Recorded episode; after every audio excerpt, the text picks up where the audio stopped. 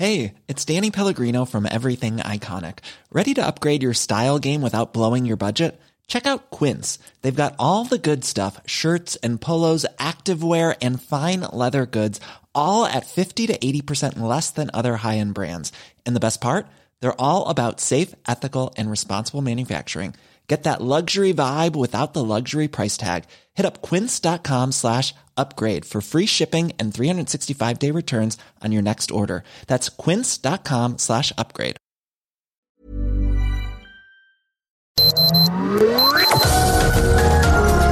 Heraldo Media Group presenta Sergio Sarmiento y Lupita Juárez. Información veraz y oportuna con un toque personal y humano. Por El Heraldo Radio, donde la H suena y ahora también se escucha.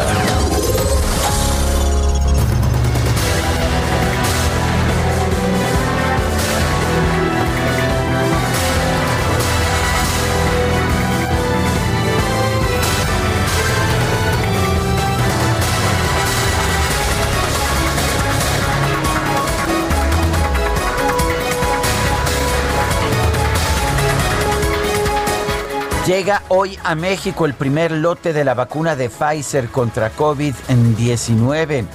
Eh, la primera aplicación formal se va a llevar a cabo este 24 de diciembre, según informó el subsecretario de Prevención y Promoción de la Salud, Hugo López Gatel. Este primer embarque de vacunas de Pfizer BioNTech va a llegar al Aeropuerto Internacional de la Ciudad de México. Las vacunas serán resguardadas hasta su uso el jueves 24 que es ahora sí el arranque de la vacunación. Hay un retraso, pero en realidad no es un retraso significativo, apenas unos cuantos días. Este primer embarque será de 3.000 dosis, ¿sí? A pesar de que se había anunciado que para esta fecha se tendrían 125.000. Sin embargo, el ah, canciller, el secretario Marcelo Ebrard, dijo que estima contar eh, de aquí hasta fines de enero con 1.417.000 dosis. Las primeras dosis van a ser aplicadas en una ceremonia pública entre personal de salud. En las próximas horas se notificará, eh, se notificará esto para que de manera voluntaria reciban la vacuna.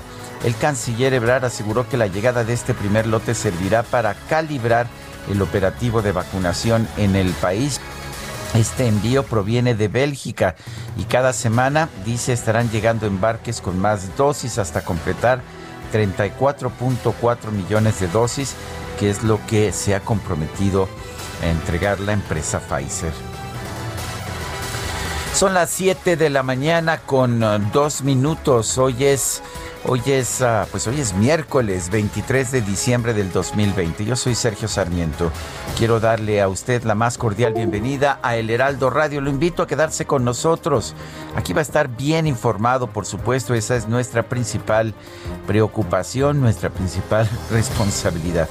Pero también si se queda con nosotros, le puedo asegurar que tendrá un rato agradable, ya que siempre hacemos un esfuerzo por darle a usted el lado amable de la noticia.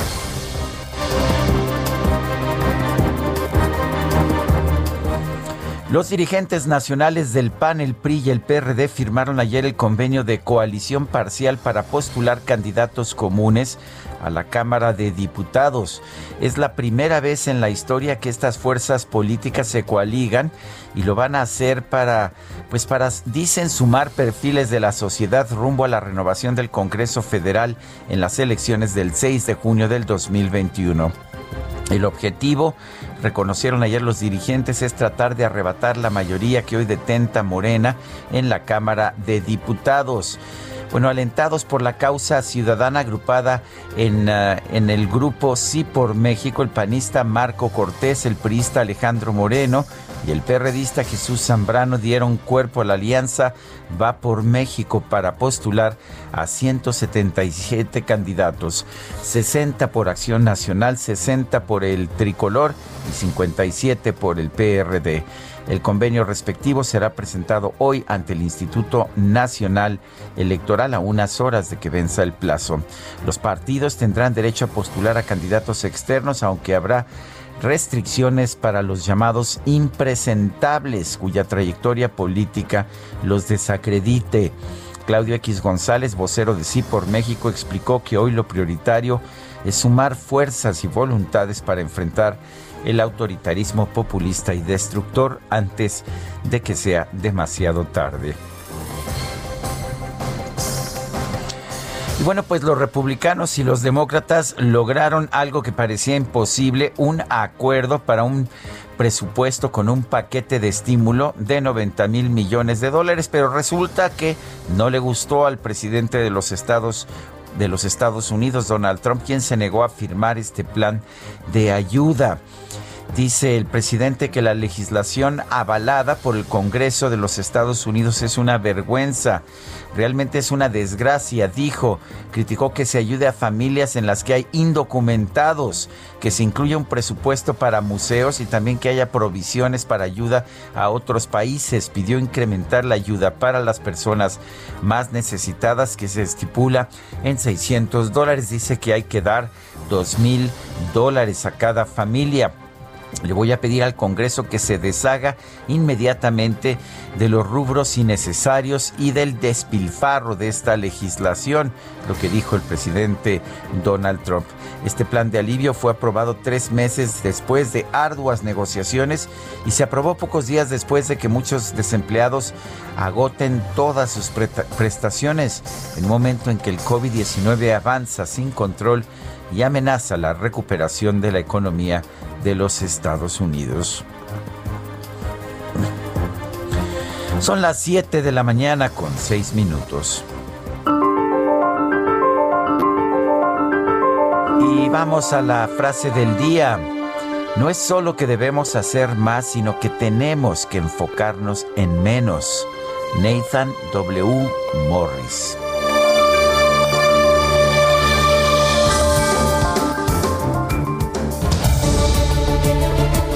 Y las preguntas, ya sabe usted que nos gusta preguntar. Ayer preguntábamos, ¿le parece a usted acertada la designación de la maestra Delfina Gómez como nueva secretaria de Educación Pública? Nos dijo que sí, 8%, que no, 78.2%, no sabemos, 13.8%. Recibimos 4.158 votos.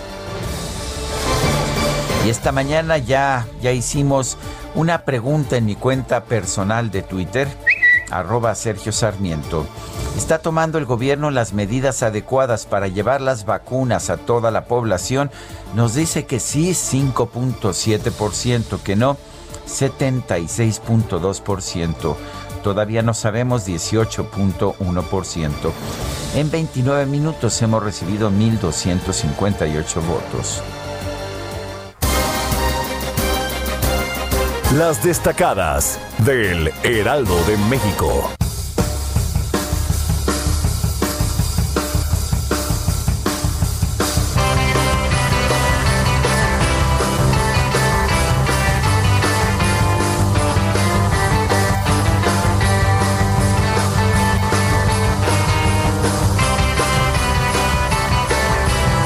Pues con su sombrero de Santa Claus, muy navideña, con cubrebocas navideño también.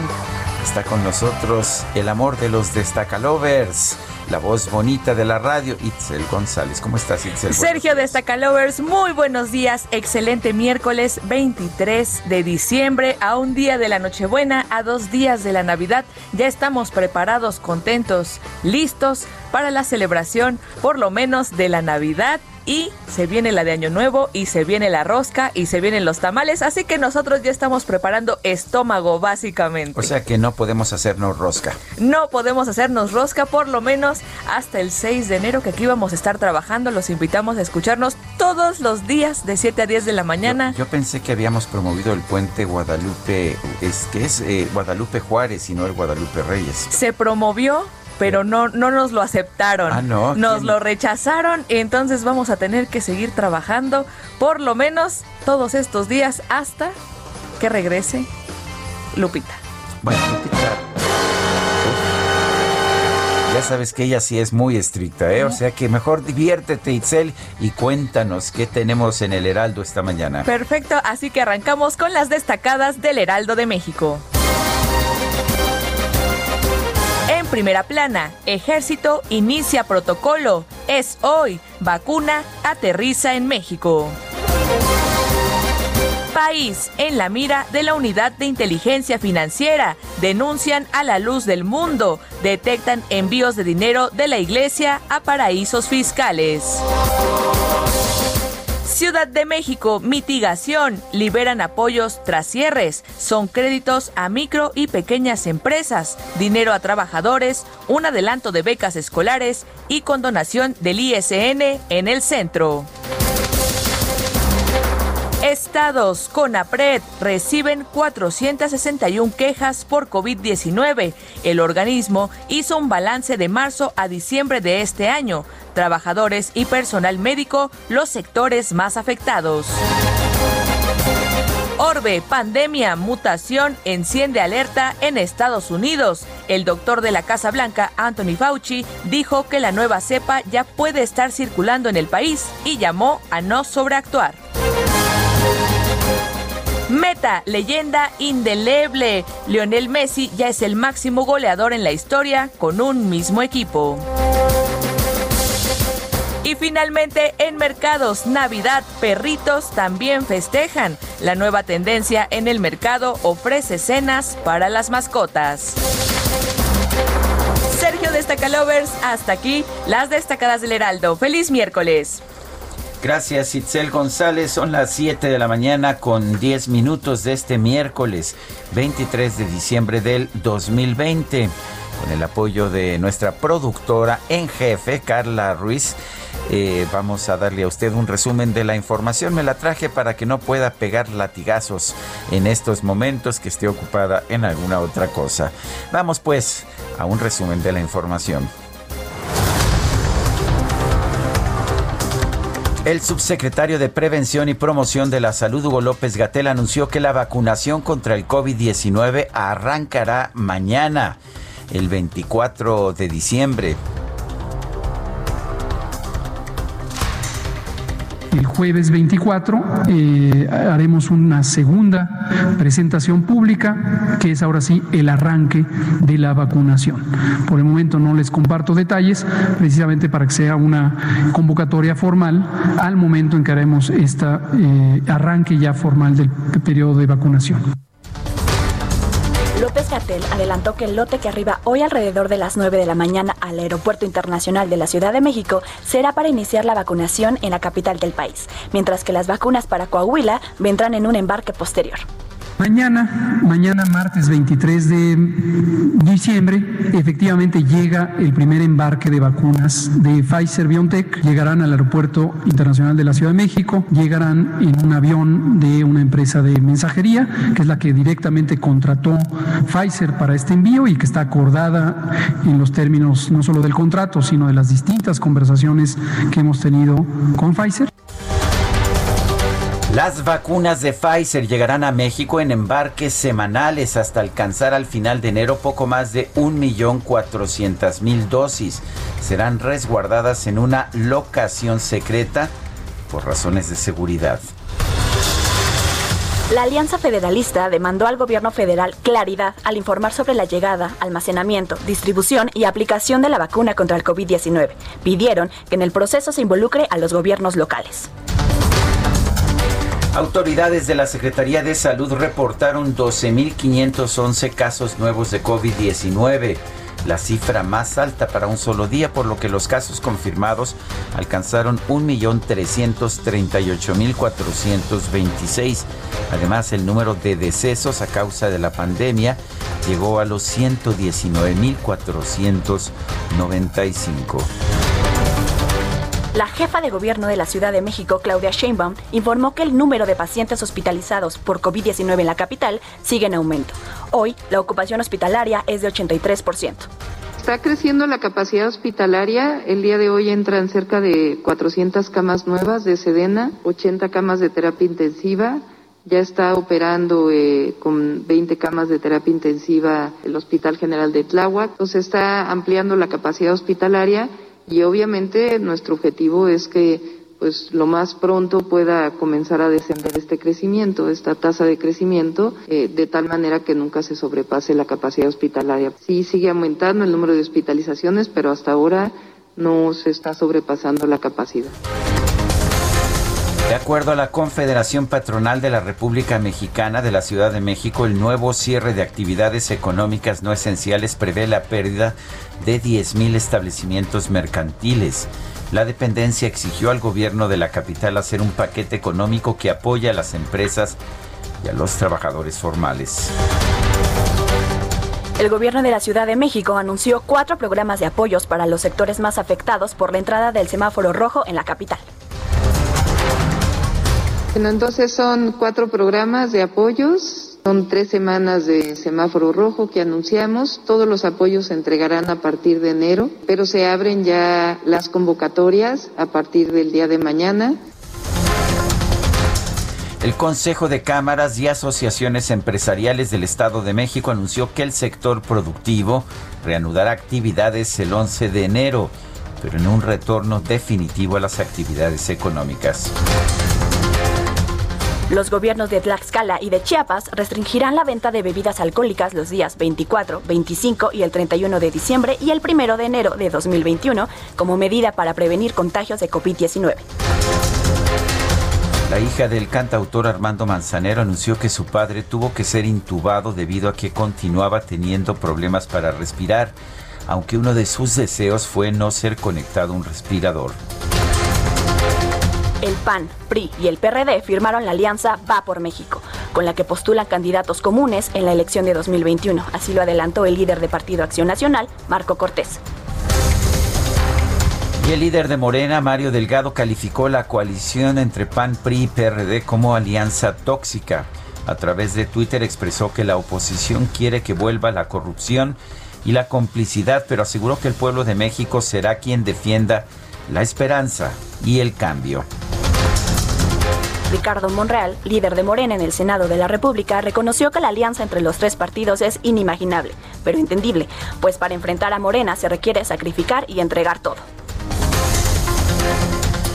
Por su parte, Movimiento Ciudadano aseguró ser una alternativa de futuro al calificar a los bloques de partidos como una representación del pasado y la prehistoria.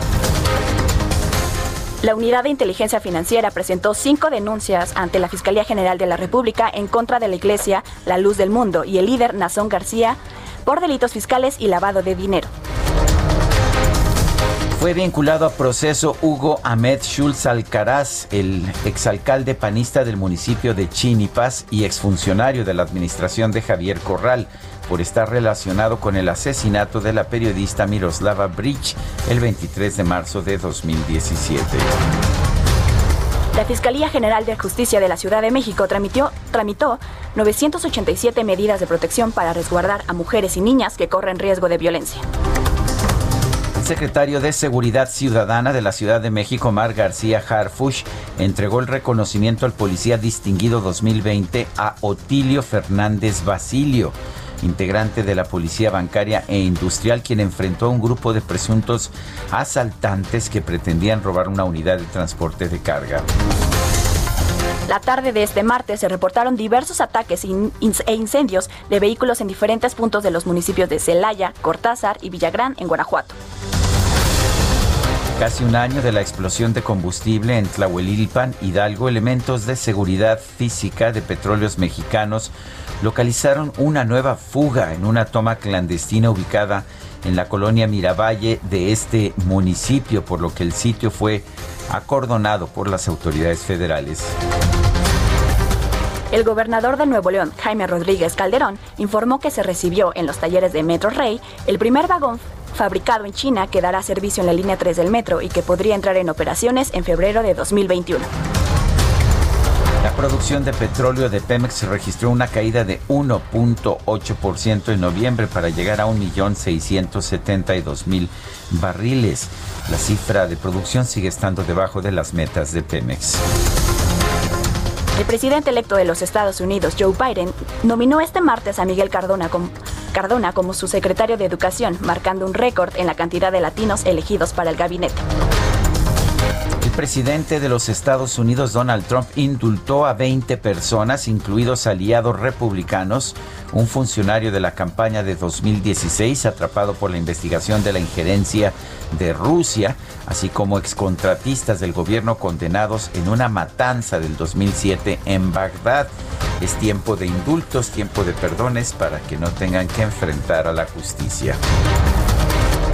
Además, Donald Trump se negó a firmar el paquete económico por la pandemia que el Congreso aprobó y envió a la Casa Blanca, catalogándolo de inadecuado y pidió que lo enmienden con, con un dinero para los cheques de ayuda.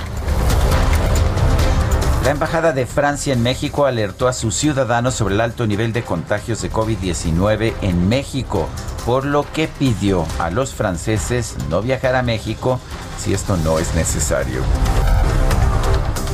Anthony Fauci, director de los Institutos Nacionales de Alergias y Enfermedades Infecciosas y uno de los principales asesores en área del gobierno de Estados Unidos, fue vacunado con la dosis de Moderna, junto con otros altos funcionarios y tres trabajadores de salud. Y en información deportiva, el Barça, el Barcelona derrotó como visitante 3-0 al Valladolid en la jornada 15 de la liga, juego en el que Lionel Messi anotó y se convirtió en el poseedor del récord de más goles con un mismo club, esto en solitario, superando al brasileño Pelé. Los Tigres de la, Universidad Nacional de Nuevo León se programaron campeones de la CONCACAF Champions League tras vencer a Los Ángeles Fútbol Club. Son las 7 de la mañana, 7 de la mañana con 21 minutos y gracias a Carla Ruiz por habernos prestado su voz en esta mañana. Y hay otra Carla que quería yo invitar al programa. Estamos muy, muy de Carlas esta mañana. Escuchemos. Dit que nos vies ne valent pas grand-chose, elles passent en un instant comme frânent les roses. On me dit que le temps qui glisse est un salaud, que de nos chagrins il s'en fait des manteaux. Pourtant quelqu'un m'a dit que tu m'aimes encore. C'est quelqu'un qui m'a dit tu m'aimes encore. C'est quelqu'un m'a dit que tu m'aimes encore. Es que alguien me ha dicho que todavía me amas. Es Carla Bruni. Carla Bruni es una cantante, una cantante francesa, originaria de Italia, de hecho, nació en Turín el 23 de diciembre de 1967, tuvo un gran éxito, eh, pues eh, a lo largo de, de mucho tiempo un gran éxito como cantante desde que era muy jovencita, desde allá en los años 80 y bueno, pues sigue siendo una de las voces más importantes. A últimas fechas, en los últimos años, eh, se, se, volvió quizás más reconocida por el hecho de que se casó con el expresidente francés Nicolas Sarkozy, de hecho fue primera dama de Francia y bueno, pues había quien decía que, que, cómo era posible que una cantante, una mujer que había posado desnuda en fotografías, que cómo era posible que fuera la primera dama, pero la verdad es que se ganó el afecto de muchísima gente. Yo la admiro muchísimo como cantante y esta, esta canción que el Can Madi, alguien me ha dicho, es una de mis favoritas. Yo espero que a usted le guste también, porque me parece que esta mujer es que además escribe sus propias canciones, cantautora, es una de las voces más interesantes de Francia de los últimos de las últimas décadas.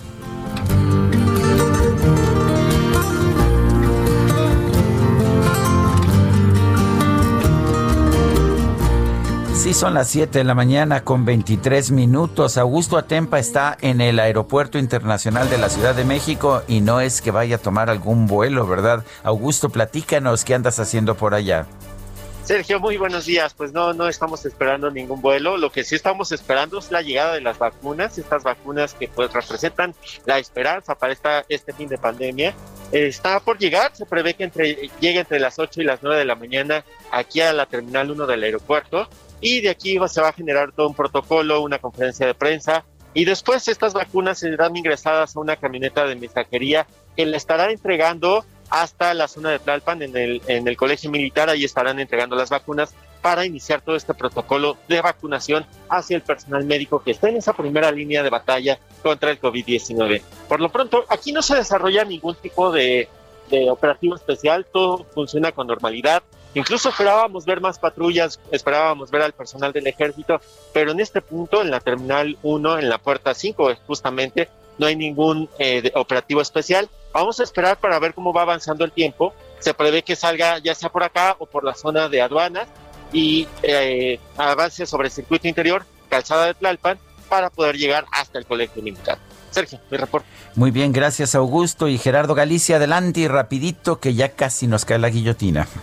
Vámonos rápido, Sergio. Tenemos movilización policíaca en laterales del viaducto llegando a la calle de Bolívar y esto se debe a la volcadura de un camión que transportaba varias toneladas de limón. Van a encontrarse los eh, carriles laterales completamente cerrados ya llegando a su cruce con Tlalpan. Para mayor referencia, sí que habrá que tomar en cuenta y manejar con mucha precaución. Los centrales están completamente abiertos. Por lo pronto, gracias, Gerardo y vamos a un corte. Sergio Sarmiento y Lupita Juárez quieren conocer tu opinión, tus comentarios o simplemente envía un saludo para ser más cálida esta mañana. Envía tus mensajes al WhatsApp 5520 109647.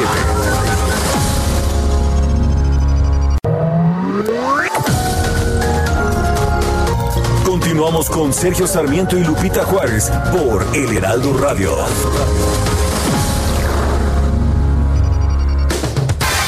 Joaquín Pilla Pérez nació en la Ciudad de México el 23 de diciembre de 1928. Fue un clavadista mexicano considerado como uno de los mejores deportistas de México en toda la historia. También fue el máximo medallista mexicano en Juegos Olímpicos de todos los tiempos. Ganó cuatro medallas. Una medalla de oro en los Juegos Olímpicos de Belmont en 1956, una medalla de plata en los Juegos Olímpicos de Helsinki en 1952 y dos medallas de bronce en los Juegos Olímpicos de Londres 1948. Se le considera también el fundador de una larga tradición en los clavados que ha tenido México en los Juegos Olímpicos. En 2009 fue propuesto por Daniel Aceves, presidente de la Asociación de Olímpicos Mexicanos, al Premio Nacional del Deporte de ese año por su trayectoria de máximo ganador de trofeos de México, que finalmente recibió en el mes de noviembre. Falleció el 8 de mayo de 2010 en la Ciudad de México a causa de un infarto.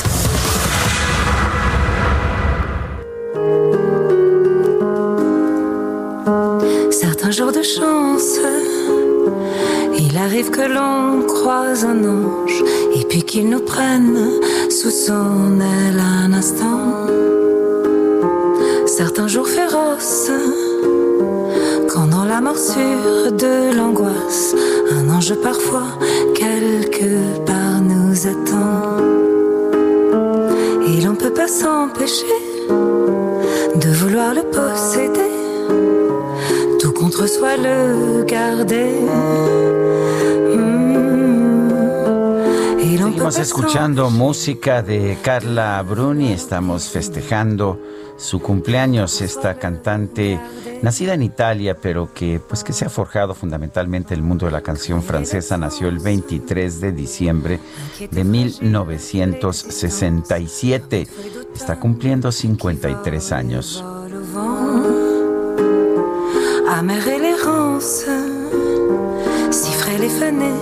Me gusta, ¿eh? debo reconocer que ahora, ahora sí ejercí algo de autoridad porque ya dinero ya no me quedaba, o sea que no me quedó otra más que, pues, que decir Hoy entra Carla Bruni y, mañana quedamos que Ricky Martin, ¿verdad?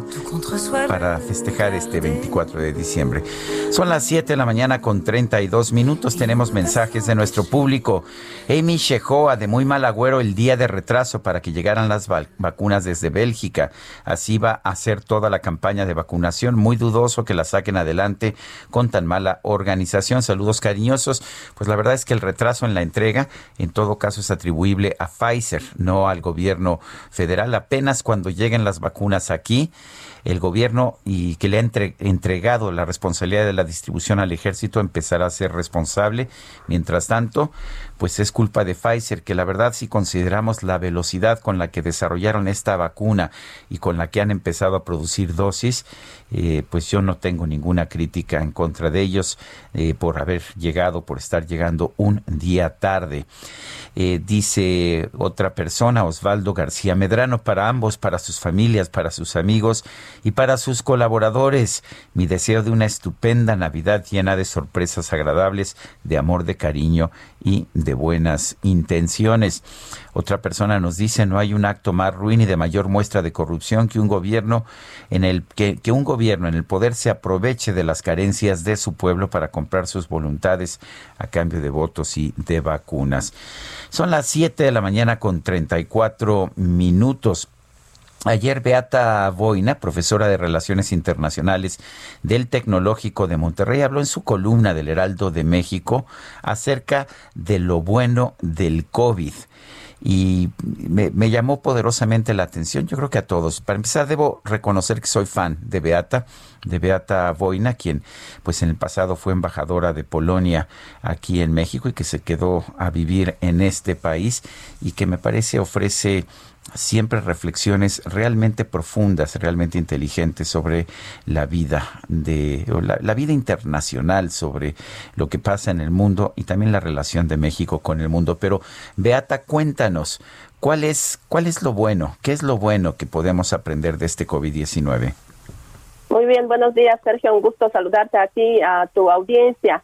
Efectivamente, yo creo que en esos momentos quizás es un poco difícil este, ver más allá de los, del sufrimiento, de las muertes y de los contagios que todos pues vemos eh, eh, se dan en, en México, en, en, muchos países del mundo. Pero la verdad es que eh, yo diría que la historia nos enseña que sí en todos los sucesos negativos, pues hay que ver también elementos positivos que permiten después reconstrucción y los elementos que nos indican hacia dónde se puede decir va el mundo, hacia dónde van las sociedades, hacia dónde va la economía. Y en ese sentido yo creo que hay varios aspectos positivos del COVID. Y lo primero quizás en el aspecto eh, político, que no vemos tanto precisamente en el contexto de sanitario, pero no cabe duda que la pandemia se lleva al presidente Donald Trump. Y, yo creo que es el primer aspecto positivo, porque este, el presidente Trump pues probablemente es el populista más peligroso que nació en los Estados Unidos eh, si fuera otro país no tendría tanta importancia, pero él pues mm, eh, pues tuvo esos cuatro años en los Estados Unidos cuestionando, se puede decir, al, eh, a la democracia liberal, pues que es punto de referencia para más de 100 países democráticos en el mundo. Entonces, en ese sentido, pues COVID se lleva al presidente Trump dando tiempo, dando espacio para pues otras fuerzas para que también eh, pues de alguna forma se puede decir hagan ajustes en los sistemas políticos, en el sistema político estadounidense, político, económico, social, y eh, para pues defender a la democracia liberal, que es un, eh, decir, una construcción relativamente reciente en la historia del mundo, no más de 200 años, y como estamos viendo en los últimos tiempos, pues vive momentos difíciles, ¿no? Entonces, en lo político, la desaparición del presidente Trump es una oportunidad para fortalecer, para reconstruir para hacer ajustes en la democracia eh, liberal. Y es uno de los grandes, yo creo que, puntos a, rescatar, a destacar, porque lo vemos con nuestros ojos. De, eso depende si los que tienen el poder, o sea, los que van a tener el poder a partir de enero del año próximo, sabrán aprovecharlo o no. De eso dependerá, yo diría, la democracia, el futuro de la democracia casi en el mundo. Entonces, lo político. Después, en lo económico, eh, pues todos sabemos y hay muchísimos análisis sobre ese tema, este, la aceleración del paso hacia la, economía digital. hay muchas empresas que lo están aprovechando. Obviamente nosotros hablamos mucho de las empresas que caen en ese contexto. Eh, pequeñas, grandes empresas que no saben ajustarse, se puede decir, a este modelo eh, digital, sobre todo en el contexto de la pandemia, que exige una aceleración rápida. Pero no cabe duda que la economía digital es el futuro de la economía. Hoy en día, pues si vemos desde la perspectiva mundial, más o menos 5 hasta 10% del PIB de los diferentes países del mundo, pues dependen de la economía digital. Pero en el futuro seguramente va a ser muchísimo más y ese aceleramiento del proceso de la digitalización de la economía es un factor clave que hay que detectar, eh, deberían detectar en muchos países, en muchas empresas y pues lanzarse a, esa digitalización. Eh, en ese sentido también, cuando hablamos de la economía, eh, hay que resaltar el tema laboral, ¿no? O sea, hemos, hemos descubierto el trabajo desde casa de forma muchísimo más amplia y la verdad es que pues no está mal, ¿no? En muchos sentidos no está mal porque nos permite evitar pues todos esos elementos negativos relacionados con la vida en grandes ciudades. Yo espero que eso llevará en el futuro, podría llevar en el futuro incluso a una eh, a frenar el ritmo de la urbanización. 60 más de 60% de la población del mundo vive en las ciudades, es muchísimo y esa concentración en algunos países es extrema. Entonces la desurbanización también mm, ayudaría bastante este, en la lucha contra el cambio climático, que es otro gran reto que tenemos y que se quedó un poco, se puede decir, en segundo plano en el contexto de la pandemia. Otro aspecto yo creo que nos enseña COVID de forma positiva es que nos dimos cuenta plenamente de que vivimos en sociedades que son viejas y que son enfermas. Y es triste reconocerlo, pero son enfermas porque comen demasiado, ¿no? En ese sentido, pues la vida sedentaria, el sobrepeso, obesidad, eh, poco ejercicio, son los elementos que acompañan a las sociedades, digamos, de, eh, de, la, eh, de sociedades que predominantemente están urbanizadas. Y a raíz de la pandemia, pues eh, obviamente ya, ya vemos claramente que si no cambiamos nuestros hábitos, nuestro estilo de vida, pues la verdad es que vamos a ir pues degradándonos como sociedades y convirtiéndonos en sociedades muy, muy vulnerables. Eh, en ese sentido, pues hay que hacer este cambio, esa modificación. Y finalmente, en lo emocional, yo añadiría, porque es un aspecto también eh, súper destacable en el contexto del COVID, en lo emocional, pues eh, yo creo que nos dimos cuenta de que necesitamos de los contactos humanos, es, es, un hecho, pero por otra parte no nos gusta que nos limiten las libertades. Obviamente para la gente que vivió, que vive en los países autoritarios, pues es obvio que la libertad es muy, eh, es una adquisición, se puede decir, un, eh, un logro eh, histórico muy importante, pero en el contexto de otros países no necesariamente lo tenemos tan claro, ¿no? Porque pues es como algo obvio. Pero esas limitaciones que se han hecho a las libertades, a los derechos humanos, pues la verdad es que nos enseñan claramente que después de COVID no lo queremos. O sea, la movilidad, la libertad son los elementos fundamentales y este y los debemos defender a, toda costa. Entonces, en ese sentido, esos son, a mi modo de verlo, como que los elementos positivos de COVID que debemos leer bien para precisamente pues eh, ir eh, detrás de esta transformación, de este cambio que se está operando pues en esos momentos y que a lo largo de la historia hubo varios momentos, se puede decir, que también las sociedades han vivido de una forma traumática, de una forma difícil, pero han sabido leer al final y al fin y al cabo pues algunos elementos que han permitido pues reconstrucción y salida quizás más rápida de las crisis. Bueno, pues eh, Beata, aquí lo interesante es que a lo largo de la historia eh, las personas y las comunidades que más se han adaptado a los cambios han sido las que mayor éxito han tenido. Y lo que nos estás diciendo es, pues tenemos que adaptarnos, ¿no? A lo mejor no nos gusta el COVID, pero tenemos que adaptarnos. Sí, la adaptación es la clave del asunto, ¿no? Incluso, o sea, desde el punto de vista individual, desde el punto de vista familiar, del grupo, de las naciones, pues sí, la adaptación. Ahora bien, hay naciones que obviamente, como tú mencionas, han tenido esa capacidad de leer esos momentos y adaptarse rápido, eh, pero hay otras naciones que han vivido con el intento de mantener el status quo, ¿no? De mantenerse, digamos, eh, sin grandes cambios y estas naciones pues han perecido de alguna forma hasta han quedado eh, atrás. Y lo podemos ver em, analizando por ejemplo los grandes imperios no los grandes imperios históricos. Pues dónde están hoy por ejemplo Portugal España que en su momento pues eran eh, grandes imperios del momento del siglo XV del siglo XVI dónde están hoy Francia o el Reino Unido que también han sido en su momento grandes imperios, incluso Países Bajos, ¿no? Un país obviamente muy importante, digamos, eh, en cuanto a mm, al bienestar que ofrece a su sociedad, pero se quedó muy atrás en cuanto a, digamos, la, em, la presencia, digamos, en Europa o en el mundo. Eh, pues podríamos preguntarnos dónde estarán los Estados Unidos en unos 100 años, 200 años. Si no se ajustan, no se adaptan, digamos, a nuevas tendencias, pues también desaparecerán de este mapa eh, internacional. Lo mismo podríamos, ese mismo análisis, pues sobre las naciones un poco, digamos, más pequeñas eh, o los poderes regionales, eh, incluido México. ¿Dónde estará México en 50 años, en 100 años?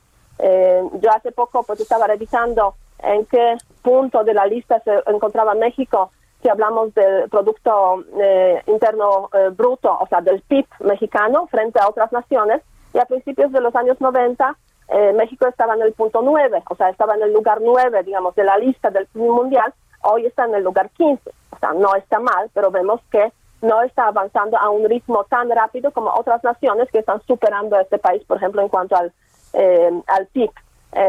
y, y, yo creo que sí, adaptación es la clave y en ese sentido, eh, no hay que, como yo digo, defender a los caballos en la época de las locomotoras o en la época de eh, los motores de combustión. Y es una, una metáfora muy interesante porque imagínense que en el siglo XIX, cuando apareció el motor de combustión, o sea, cuando apareció el auto, pues, en, por ejemplo, en el Reino Unido había unas restricciones muy fuertes para la circulación de los autos. Delante de un auto tenía que ir un caballo avisando que va un auto.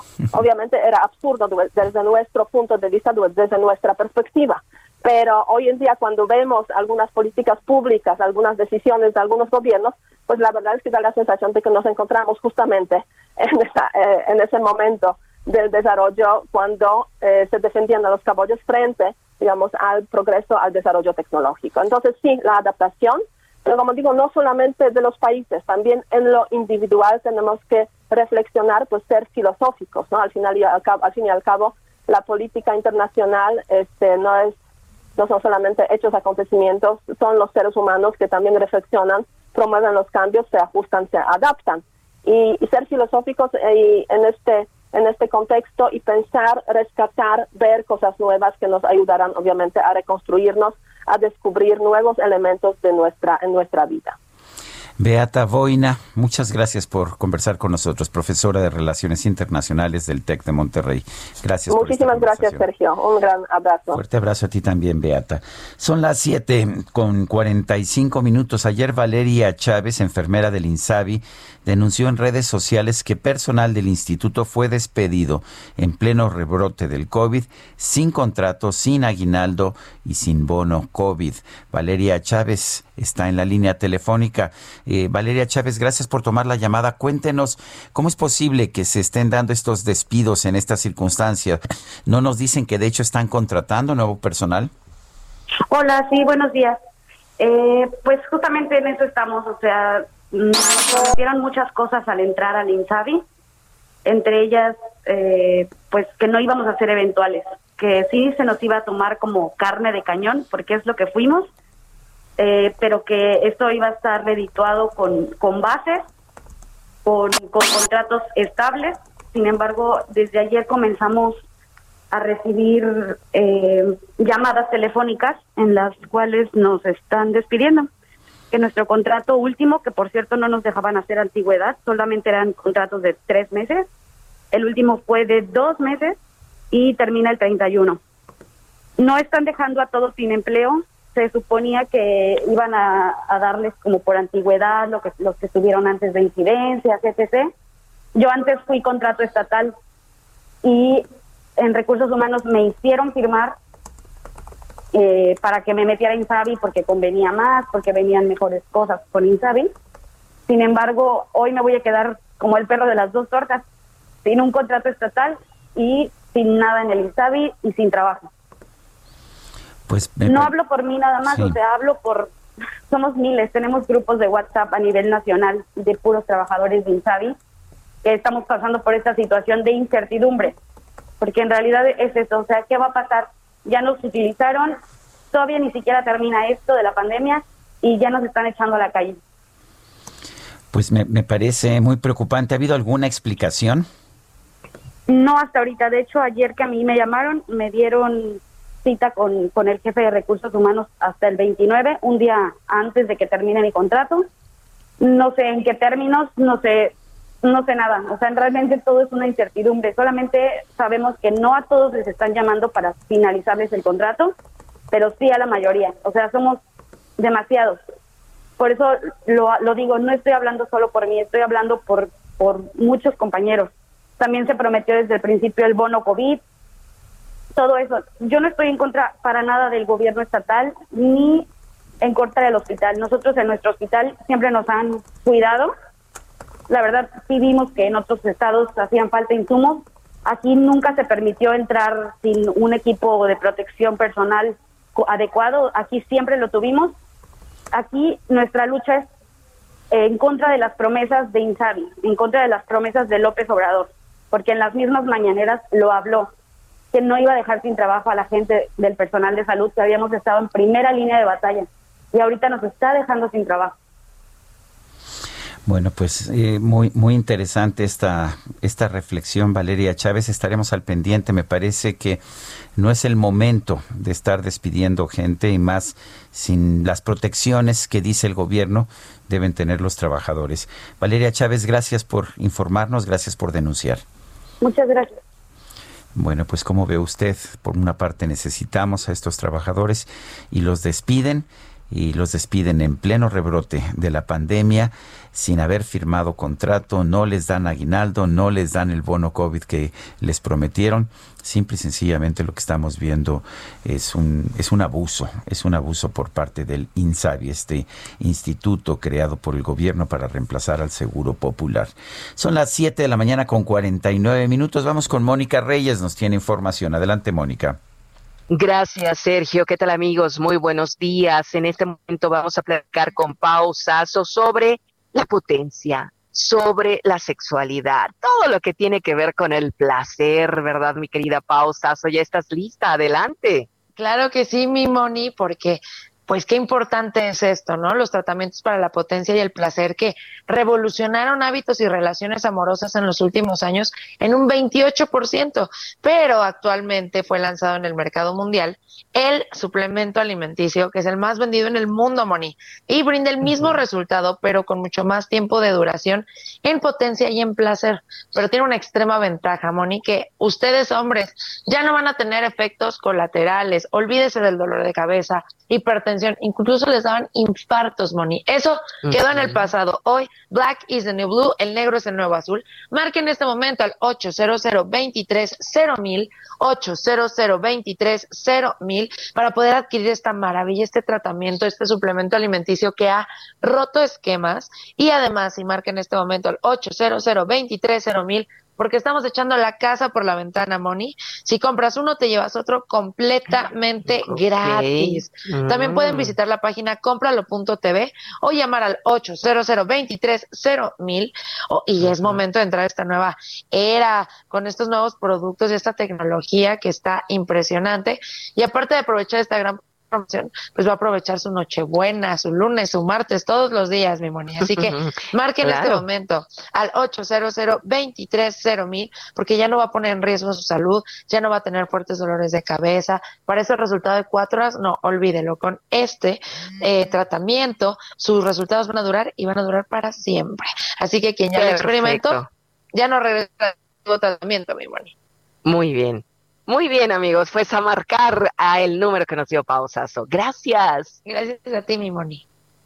Continuamos. Gracias, Mónica Reyes. Y ahora vamos nuevamente con Augusto Atempa. ¿Sigues por allá por el aeropuerto, Augusto?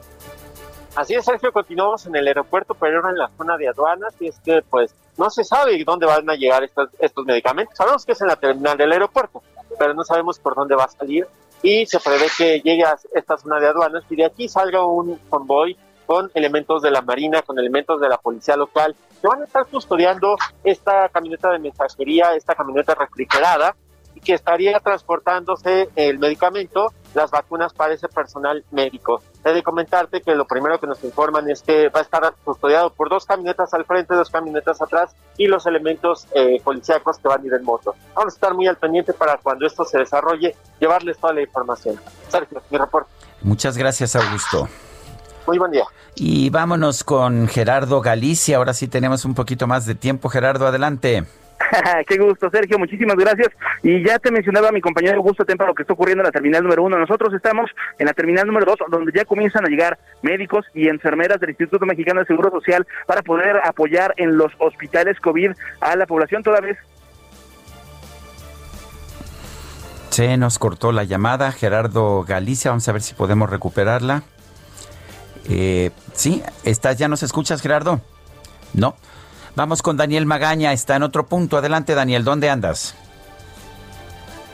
Buenos días, nos ubicamos aquí afuera del hospital del ISTE, eh, pues de Tláhuac, recién inaugurado apenas el pasado lunes, en donde, bueno, pues fue habilitada para pues recibir a pacientes COVID, pero pues parte de este drama que a diario se vive en, en todos los hospitales es el que tenemos en este lugar, una persona, pues un adulto mayor, pues salió, pues prácticamente con estas batas eh, pues clínicas y pues se encuentra en la calle, él ya no quiere ingresar porque pues comenta que no está haciendo o no está recibiendo la atención pues correcta en este hospital, el cual se ha habilitado pues para brindar esta atención, obviamente el personal médico ha salido pues a convencerlo, no pueden meterlo por la fuerza, pero es aparte de lo que a diario pues viven muchas personas, a veces entendemos también pues esta situación médica y también eh, pues los alcances que tienen los médicos a veces para pues poder atender a todos los pacientes, pero bueno, pues hacemos una pues atento llamado a las autoridades, pues precisamente para trasladarse y solucionar este esta situación, ya que bueno, pues también al estar en la vía pública, pues es una situación de riesgo, ya que es un paciente confirmado de COVID y bueno, pues no no no no quiere ingresar, está en una silla de ruedas y bueno, pues todo el personal médico aquí en la vía pública esperando pues que puede ingresar, ya que pues el señor eh, comenta que tiene prácticamente pues eh, tres días en los cuales pues no se le han dado las cosas básicas para poder sobrellevar esta enfermedad. Del reporte Gracias. bueno, pues vamos a continuar atentos. Gracias, Daniel Magaña. Vamos a una pausa.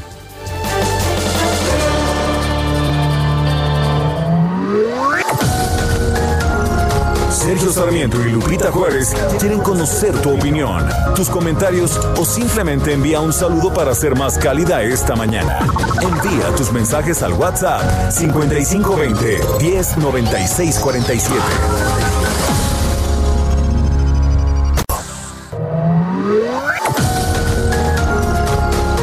Continuamos con Sergio Sarmiento y Lupita Juárez por El Heraldo Radio.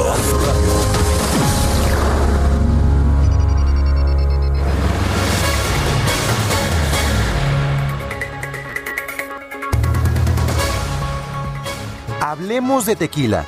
El tequila blanco es una de las cinco clases del tequila. De acuerdo a la norma 006, este tequila se obtiene directamente de la doble destilación. Se caracteriza por ser transparente, con matices plateados y puede presentar aromas cítricos, herbales o incluso agave crudo. También es etiquetado como tequila silver o plata. El tequila joven es el resultado del tequila blanco con un toque de tequila reposado, añejo o extra añejo, o adicionado con abocantes permitidos por la norma. El tequila reposado debe permanecer por lo menos dos meses en contacto con la madera. Presenta una tonalidad pajiza con aromas a vainilla, a especias e incluso tonos dulces. La clase de tequila añejo debe permanecer al menos un año en barricas de roble o encino, no mayores a 600 litros. Generalmente presenta un color ámbar, con aroma maderado, a caramelo o frutos secos. Es ideal para combinarse con algún postre, café o chocolate. El tequila extrañejo es la clase de tequila que más tiempo permanece en barricas, por lo menos tres años de añejamiento. Se recomienda tomarlo solo para disfrutar aún más de su riqueza organoléptica. Recuerda que los aromas percibidos son subjetivos. El Consejo Regulador del Tequila vigila que se cumpla el añejamiento conforme a la norma. La clase de tequila y su categoría deben estar exhibidas en las etiquetas de las botellas. Consejo Regulador del Tequila informa. ¿Qué tal, don Sergio, equipo de trabajo? Muy buen día. Soy Anseta Zarco. Hay un problema que se ha venido presentando y es relacionado con las credenciales del lector. La razón es muy simple. Eh, no están eh, recibiendo los bancos eh, ningún otro documento que no sea credencial del lector para poder retirar, hacer trámites. Y ahorita pues no hay ni siquiera posibilidad de hacer algo para poder aceptar estos documentos. Está pasando a una persona muy cercana. Y, esto pues ojalá que, que, que- que la Conducef tome cartas en el asunto porque con todo y todo pues ahora en pandemia y sin poder retirar el dinero además esto en pagos de nómina por extraviar la tarjeta porque se la robaron. Ojalá que esto se pueda solucionar. Sometimes it's hard to be a woman. your love to just one man. You have the bad times, and here have the good times. Doing things that you don't understand.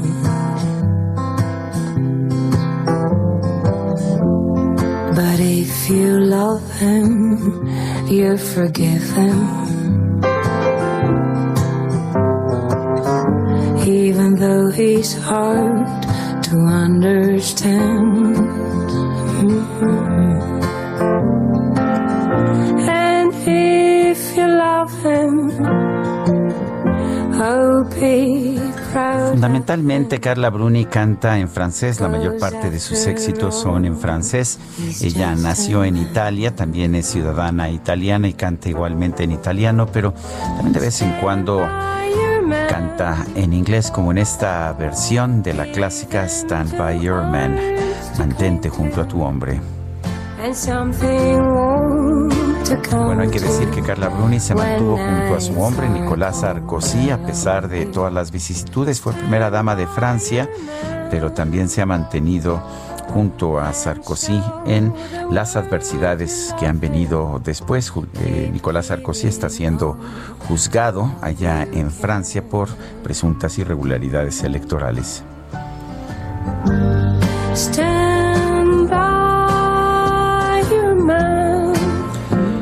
Son las 8 con 4 minutos. Exitoso miércoles, nos dice Rodolfo Contreras de Querétaro.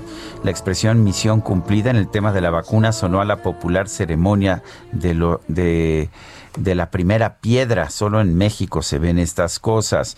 Roberto de Iscali nos dice, buenos días, tendremos la infraestructura para vacunar dos dosis a 75 millones en un año. Esto implica vacunar a más de 400 mil personas diariamente los 365 días del año. Felicidades. Dice Ángeles Martínez, por otra parte, Sergio, tu frase del día en léxico mexicano es el que mucho abarca, poco aprieta.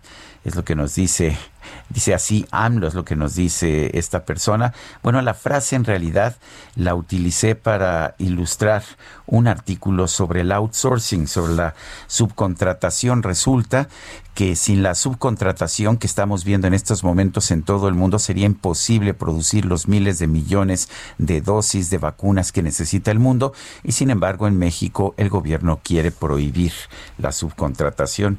Eh, me parece que es muy importante que no permitamos que esto ocurra. Son las 8 de la mañana con 6 minutos. Vamos al clima. El pronóstico del tiempo. Sergio Sarmiento y Lupita Juárez. Nayeli Loza, meteoróloga del Servicio Meteorológico Nacional de la Conagua. Adelante con tu información. Hola, muy buenos días a ustedes, es Móvil Auditorio. Sí, para este día, un nuevo frente frío número 23 ingresará en el norte. En interacción con la corriente en chorro provocará rachas de viento de 50 a 60 kilómetros por hora en Baja California, Golfo de California, Chihuahua, Coahuila y Nuevo León. Esta de aire polar que impulsará el frente ocasionará un marcado descenso de temperatura en zonas del norte del país, ambiente gélido de temperaturas por debajo de los menos 10 grados en zonas montañosas de Chihuahua, Durango y Coahuila, así como evento del norte muy fuerte e intenso en las costas de Tamaulipas y norte de Veracruz. Se prevé que el frente y su masa de aire polar cubran la mayor parte del país para este jueves 24 de diciembre, originando ambiente gélido muy frío, vientos fuertes y evento de norte a lo largo del litoral del Golfo de México, Istmo y Golfo de Tehuantepec. Para el Valle de México se pronostica cielo parcialmente nublado durante la tarde sin lluvia en la Ciudad de México y el Estado de México una máxima de 23 a 25 grados y una mínima para el día de mañana de 6 a 8 grados. Ese es mi reporte. Muy bien, pues muchas gracias Nayeli. Hasta luego. Ayer el subsecretario de Salud Hugo López Gatel informó que la Organización Mundial de la Salud desaconseja el cierre de vuelos provenientes de, otros países, del Reino Unido en particular. Se refería al tema de la nueva cepa del coronavirus que se identificó originalmente allá en el Reino Unido. El doctor Javier Tello es un analista muy reconocido en materia de políticas de salud. Lo tenemos en la línea telefónica. Javier, ¿cómo estás? Buenos días. Buenos días, Sergio Lupita, ¿cómo están? Eh, eh, Javier, cuéntanos, eh, en primer lugar, ¿tú piensas que es conveniente cerrar los vuelos del Reino Unido? No por, vaya, básicamente no ofrece ningún beneficio. Lo que ocurre aquí es que si bien no se ha probado que el cerrar los vuelos detenga la diseminación de una enfermedad específicamente, como ya lo vimos en el inicio de esta pandemia, lo que no podemos es tampoco no tener alguna precaución. Me explico. Eh, muchos eh, países en donde no se están eh, bloqueando estos vuelos, donde se permite prácticamente que se vuele de Gran Bretaña, hacia ese sitio, se están tomando eh, otro tipo de acciones. Por ejemplo, hay eh, recolecciones de datos muy específicos, tienes que mantener cuarentenas muy, muy estrictas y probadas además de cerca de 14 días, tienes que llenar formularios, hay gobiernos que te piden forzos perdón, forzosamente que bajes una app y que, y que mantengas tu geolocalización, que eh, eh, informes inmediatamente el tipo de síntomas que tienes, etcétera, ¿no? Y la única alternativa que nosotros tendríamos para impedir la, la, entrada de estos vuelos sería que estuviéramos monitoreando a la gente de una manera muy cercana. Esto, eh, a lo que nos estamos enfrentando como, ya lo has informado atinadamente, es a una nueva variedad de este virus, una nueva variedad que tiene una característica que lo hace mucho más contagioso. Si nosotros queremos saber si esta variedad está ingresando específicamente en este tipo de vuelos, pues necesitamos estar rastreando a esta gente. Hacerles pruebas a todos es una cuestión bastante molesta y bastante costosa. Ok, bueno, entonces lo que sigue es que podamos tener un modelo matemático para saber cuánta gente debería ser probada. Y si no es así, por lo menos deberíamos estar rastreando a, la gente y, y, tener controles muy estrictos de quién está llegando. El problema, Sergio, es que no estamos haciendo absolutamente nada de esto. ¿Sí? Tú puedes ver las declaraciones de gente que está en el aeropuerto o que está llegando en este momento de, vuelos de Europa y te dicen que están entrando sin mayor cosa. Si acaso debería haber por ahí eh, un par de personas que te hacen alguna pregunta o lo que sea. Y francamente, si no estás enfermo de gravedad, vas a entrar al país sin mayor control. O sea que está bien que se mantengan los vuelos, pero ¿qué, deberíamos hacer? ¿Tomar temperaturas? ¿Ayuda a tomar temperaturas cuando hay tantos pacientes o tantos contagiados que son asintomáticos? ¿O qué más se podría hacer? Mira, una de las cosas que se han aprendido también es que el tomar temperaturas de manera aleatoria tampoco te ayuda en una detección epidemiológica. Lo que te va a hacer es decir, esta persona tiene temperatura por cualquier motivo, que puedes tener desde un resfriado común hasta una salmonelosis. Lo único que te va a decir, es, esta persona viene en este momento manifestando un síntoma, pero no te va a decir si esa persona se contagió en el aeropuerto de Heathrow o si esa persona ya eh, eh, venía muy asintomática y es uno de estos diseminadores que tenemos. Lo que nosotros necesitamos, y es aquí donde México tradicionalmente no ha hecho un, un, trabajo, es realizar pruebas, Sergio.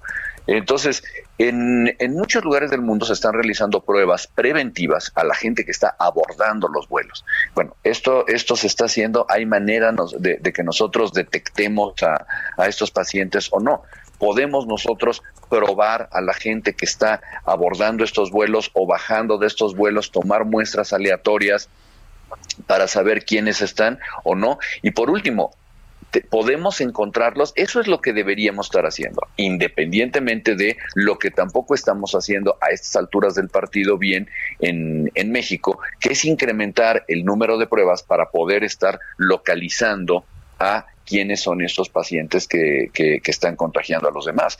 Eh, como vemos ya en México se nos está saliendo prácticamente de control. Tenemos a la Ciudad de México eh, bloqueada en, en, en los servicios de salud, pero seguimos sin una conducta proactiva en la cual nosotros podamos estar conteniendo los casos, sobre todo de los portadores asintomáticos, que son al final los que están diseminando la, enfermedad eh, aproximadamente en el 70% de los casos. Esto sería, esto solamente se puede hacer con pruebas, ¿no? Porque si no, ¿cómo distingues un caso asintomático de una persona no contagiada? Pero por supuesto, y yo voy un poco más allá, estas pruebas además eh, tienen que estar encaminadas, es el PCR eh, entre comillas normal en el cual tú estás detectando el, eh, a, quienes son portadores en ese momento de manera activa del virus, pero también el PCR te va a decir la variante genética que tiene y es de donde tú vas a saber además cómo, cómo está evolucionando. Todas estas variantes rápidamente, Sergio, surgen. este virus ya lleva cerca de cuarenta y tantas, cuarenta mutaciones aproximadamente en un año. Pero estas mutaciones se detectan con pruebas de genética molecular que, que vienen específicamente de estas eh, um, de todos estos pacientes, de las pruebas que se tomaron por PCR, y esto se detecta en laboratorios muy especializados. Si no hay pruebas, no sabemos ni quién tiene, ni quién está diseminando, y mucho menos sabemos cuál es la variante genética que, que, existe, ¿no? Pues muy bien. Eh, doctor Javier Tello, analista de políticas de salud, gracias por haber conversado con nosotros esta mañana. A tus órdenes te mando un abrazo, que estés muy bien.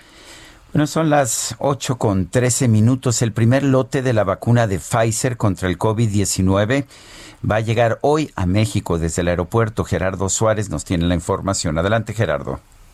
Muy buenos días, Sergio. Estamos en la terminal 1 del Aeropuerto Internacional de la Ciudad de México, donde se espera que en unos minutos más llegue un avión de paquetería eh, con el primer embarque de las vacunas contra el COVID-19 que se utilizarán en México en una primera etapa para vacunar a 125 mil trabajadores de la salud que se encuentran en primera línea de batalla contra el COVID-19. Hay una gran cantidad de compañeros periodistas esperando eh, cubrir esta llegada del avión procedente de Bélgica que trae eh, estas vacunas del laboratorio Pfizer y BioNTech se espera que a este lugar lleguen los secretarios de salud Jorge Alcocer, el canciller Marcelo Ebrard, el secretario de Hacienda Arturo Herrera, también el subsecretario de Salud Hugo López Gatel, entre otras autoridades. Como se había hecho hace unos días, Sergio, el simulacro de la llegada de la vacuna, pues aquí se han dispuesto diversas eh, maquinarias de la empresa de paquetería que va a recibir este primer embarque de la vacuna contra el COVID-19 y después se hará un traslado. Hemos visto algunos elementos de la Secretaría de la Defensa Nacional también presentes aquí en esta zona frente a la aduana de carga del aeropuerto internacional y se trasladará este primer embarque a una ubicación que hasta el momento, hasta anoche, el subsecretario López Gatel dijo que no se revelaría por temas de seguridad, pero señaló que a partir de mañana jueves 24 de diciembre empezará la vacunación contra el COVID-19. Así que en pocos minutos llegará este avión con las primeras vacunas contra el coronavirus para México. Gerardo Suárez, muchas gracias. Buenos días. Y vamos ahora con Manuel Durán. Nos tiene información sobre el endurecimiento del cierre de calles en el centro histórico. Manuel, adelante. Hola, muy buenos días, Sergio. Eh, desde el lunes fue que empezó este endurecimiento de, de, cierre de, calles para peatones y, y también para automovilistas. Solamente pueden entrar quienes trabajan o residen en el perímetro A y B del centro histórico para que más o menos se ubique. Eh, este perímetro B incluso abarca desde Paseo de la Reforma y hasta Circunvalación en la zona de la Merced y al norte con Tepito y al sur con Fray Servando. Toda esta zona está restringida. Eh, al paso La idea es eh, que haya menos movilidad. Los autos de los trabajadores deben registrarse eh, ante la autoridad de centro histórico, lo mismo que los residentes, y el acceso para los repartidores y servicios que se tienen que, que, que tienen que continuar de manera esencial en el centro es de las de las 9 de la mañana a las 5 de la tarde y de las 10 a las 16 horas para estos repartidores. La medida busca eh, evitar que haya aglomeraciones eh, como las hubo el fin de semana y por, y por eso también fueron cerrados los comercios, solamente pueden operar farmacias, hospedaje y restaurantes con comida para llegar, algunos comercios pequeños de servicios y en función de esto también los locatarios pues no están muy de acuerdo con la medida ya que la consideran discriminatoria respecto al resto de la ciudad, pues aquí hay una restricción prácticamente eh, completa. De hecho, ayer hablamos con María Elena Yasmín Lozano, quien opera el primer restaurante vegetariano de la ciudad, ya tienen 96 años de tradición este local, este restaurante, y ella eh, nos comentó que hoy va a haber una reunión con comerciantes del centro histórico para definir las acciones que van a llevar a cabo. están buscando llevar su inconformidad, incluso eh, protestar por el cierre de, de, las calles y de los locales en el centro histórico. También empresarios como como Sergio, que es de un empresario de joyería, eh, explicó que prácticamente él calcula que el 30% de los locales ya no va a poder abrir, que deberían tener este ayudas mucho más específicas en cuanto a impuestos como el IVA, la luz, el ICR, eh, eh, y en ese sentido también eh, poder tener eh, una, una sobrevivencia para la para, para esta etapa de cierre. Entonces, hoy los locatarios van a definir acciones respecto a esta a estas restricciones. Lo mismo Coparmex, Ciudad de México, consideró insuficientes los apoyos que ayer anunció el gobierno de la ciudad, que consisten en en, por ejemplo, de condonar en el centro histórico eh, el impuesto eh, al eh, el, impuesto de, de, trabajo y ellos dicen el impuesto sobre nómina, ellos comentan que es insuficiente, ellos piden un reajuste presupuestal de 3.200 millones de pesos para el próximo año que vaya directo a los trabajadores. Eh, y, y así y así Sergio fue como hoy el centro histórico está prácticamente vacío. Bueno, pues uh, por lo menos no habrá contagios allá en el centro histórico, aunque el daño económico es sustancial para pues aquellas fam familias que viven del comercio en el centro histórico. Muchas gracias, Manuel Durán. Hasta luego. Eh, de hecho, eh, muchos de los establecimientos de la Ciudad de México han cerrado. ¿Qué significa esto? ¿Cuáles son las pérdidas? Vamos a conversar con el ingeniero Eduardo Daniel Contreras Pérez, presidente de la Cámara de Comercio, Servicios y Turismo en Pequeño de la Ciudad de México, la Canacope de esta ciudad. Ingeniero Contreras Pérez, buenos días. Hola, muy buenos días. Un saludo para ti toda tu audiencia. Gracias. Cuéntenos eh, exactamente cuál es el costo de este de estos cierres que estamos viendo. Mira, a lo largo de lo que llevamos de la pandemia, eh, nos han reportado que aproximadamente un 40% de todos los negocios pequeños, medianos de, de aquí de la, de la Ciudad de México han tenido que cerrar o cambiar este a la modalidad de la informalidad. Estamos hablando de alrededor de 160 mil este, negocios que han tenido que, que, que cerrar a lo largo de la pandemia y bueno con este nuevo cierre se esperan aún más más más cierres y más pérdida de empleo sobre todo por la época en la que se da una época en donde esperábamos tener algún repunte en ventas y tener eh, solvencia económica para seguir operando. Eh, muchos de los pequeños y medianos negocios eh, que tenían este, ventas por, por, la época eh, invertían un poquito más para tener un stock más grande y poder vender más en esta en esta época. Sin embargo, pues toda esta mercancía desafortunadamente pues tendría que, que quedarse en almacén. Es una, es una gran pérdida para para estos negocios, sobre todo para el sector, que a lo largo de toda la pandemia es el que ha apoyado más. Se, nos pidió el, no despedir trabajadores, el no bajar sueldos y, y se ha intentado mantener mantener esto y pues desafortunadamente se tiene que tomar esta esta decisión necesaria pero muy desafortunada para nuestro nuestro sector. Pues sí, es, es muy desafortunada. ¿Como cuántos negocios piensa usted que puedan llegar a cerrar? Durante estos 23 días eh, esperamos un, un cierre más o menos de, de 10 mil, 18 mil negocios más de los que ya, ya se cerraron. Bueno, pues es, es, es una tragedia, ¿no? ¿Cuánto, cuántos, ¿Cuántas personas trabajan en cada uno de esos negocios en promedio? En promedio cinco, cinco personas. Cinco personas. Son, son, son muy pequeñas empresas, ¿no es así? Sí, pequeñas, medianas empresas. estamos hablando de, de eh, un promedio de cero a, diez empleados.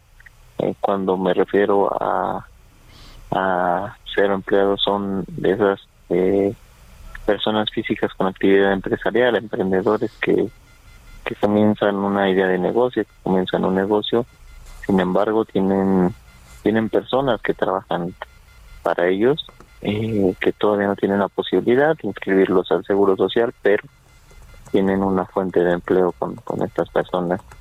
Sin embargo, pues van a tener que, que prescindir de eso y no van a poder seguir adelante con, con su idea de negocio no se consolidan como como como una empresa y pues se pierde se pierde esa esa oportunidad se pierden esos empleos pues es, es muy triste, ingeniero Contreras, porque pues detrás de cada una de estas empresas hay historias humanas y gente que necesita ese recurso para sobrevivir.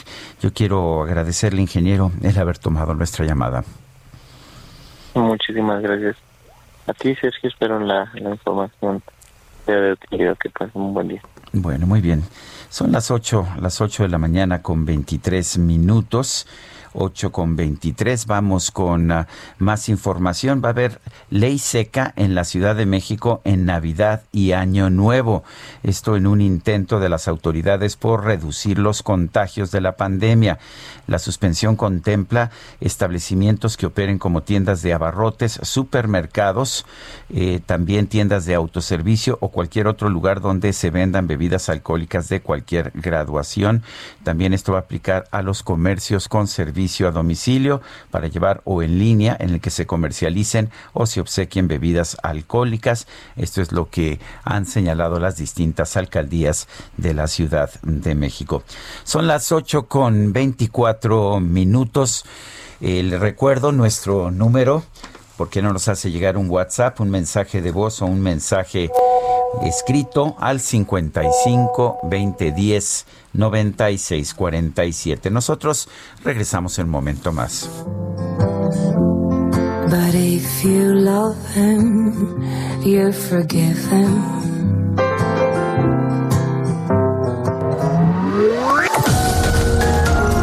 Sergio Sarmiento y Lupita Juárez quieren conocer tu opinión, tus comentarios o simplemente envía un saludo para ser más cálida esta mañana. Envía tus mensajes al WhatsApp 5520 109647.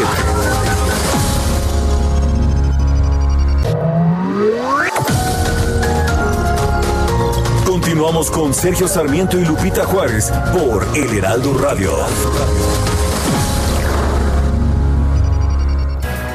Jaque Mate con Sergio Sarmiento.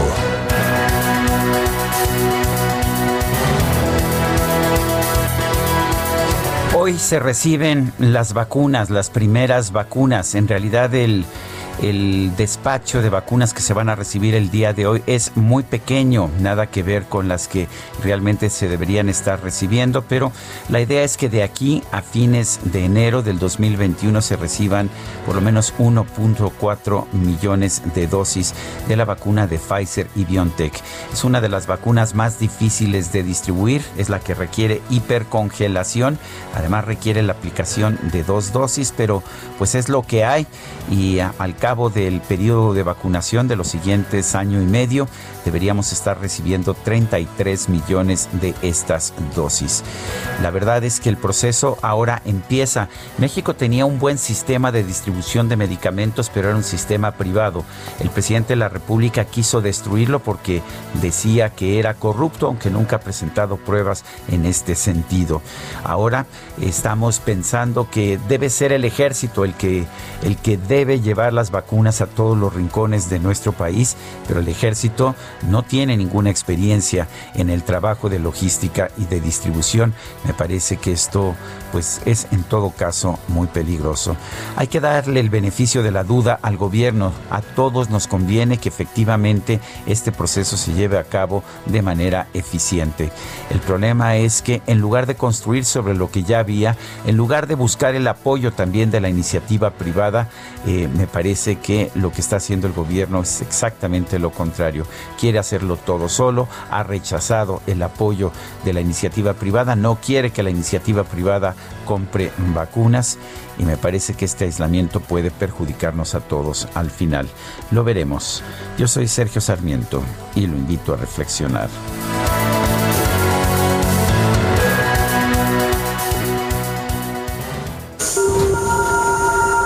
Reporte Metro con Ana Moreno. Ana Moreno, adelante con tu información. Hola Sergio, muy buen día, qué gusto saludarlos, al igual que todo tu auditorio.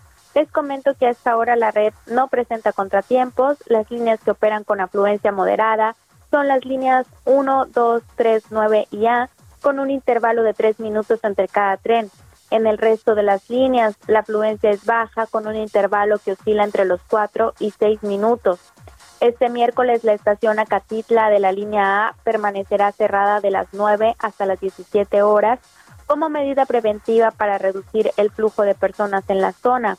Les sugerimos tomar previsiones. También les recordamos a las personas usuarias que ya el día de mañana 24 de diciembre el horario de servicio será de 5 a 23 horas y el viernes 25 de diciembre se operará con horario de día festivo de 7 a 24 horas. Y muy importante que continuemos con las medidas preventivas para reducir riesgos de contagio, como guardar silencio durante su trayecto, evitar hablar por celular y fundamental, Sergio, que el cubrebocas siempre esté colocado correctamente en su traslado por las instalaciones y al interior de los trenes. Hasta el momento esta es la información, que tengas un excelente día. Bueno, pues muchísimas gracias Ana, Ana Moreno. Hasta luego, muy buen día. Son las 8 con 34 minutos, vamos con el Químico Guerra. El Químico Guerra con Sergio Sarmiento y Lupita Juárez. Químico Guerra, adelante, buenos días.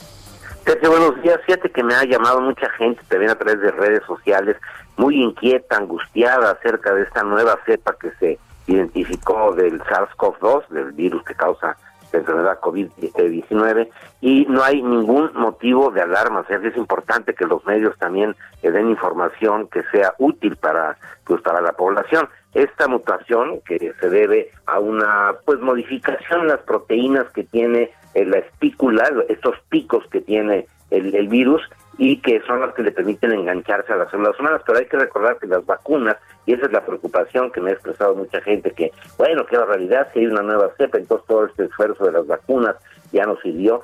Por el contrario, la vacuna está basada en una tecnología con el RNA, el ácido ribonucleico, que no es el ADN, el ácido ribonucleico mensajero. Por lo tanto, el sistema inmunológico del cuerpo va a reconocer precisamente esta estructura genética eh, del gen y no eh, únicamente las modificaciones externas, por decirlo así, que pueda tener debido a las mutaciones.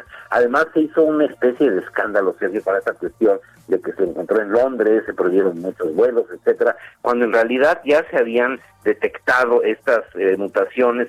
esta específica se llama la N5017 de la variante en proceso de investigación, variant under investigation, así se le llama a este a esta mutación eh, del virus en investigación, pero ya se habían detectado en Australia en junio y julio eh, de este año, en eh, recientemente en Sudáfrica, en Italia también lo acaban de detectar, en los Estados Unidos, seguramente en México también la tenemos, en Brasil ya también se identificó, y son cuestiones normales de los virus que tienen esta gran capacidad de mutar con cierta rapidez, pero esta vacuna, la gran virtud que tiene es de que es específicamente en cuestión de la eh, configuración genética del ácido ribonucleico del virus, por lo tanto el sistema inmunológico va a eh, responder de una forma adecuada, inclusive ya, eh, por ejemplo, el doctor Julian Hiscox de la Universidad de Liverpool, aquí lo estoy citando, dice, los coronavirus mutan todo el tiempo, así que no es sorprendente que emerjan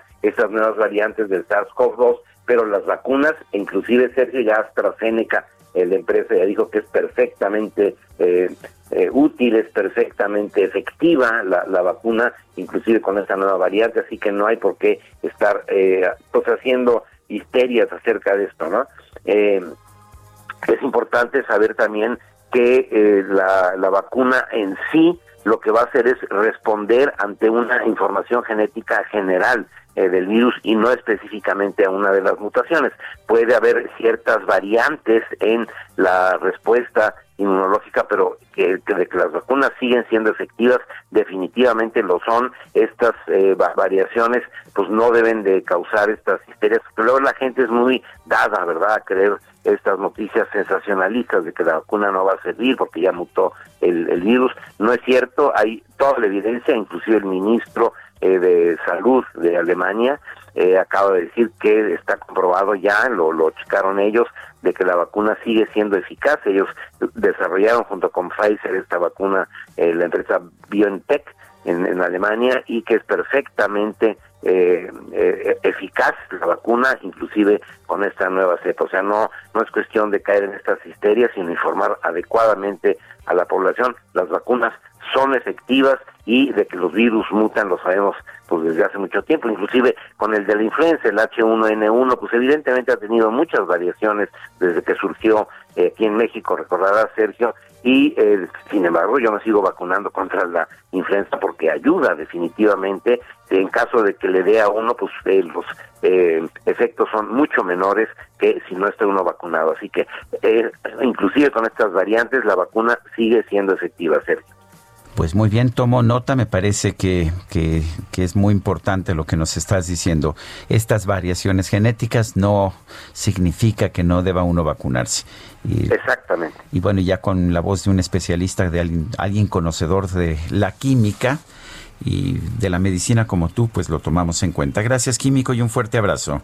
Igualmente para ti, Sergio.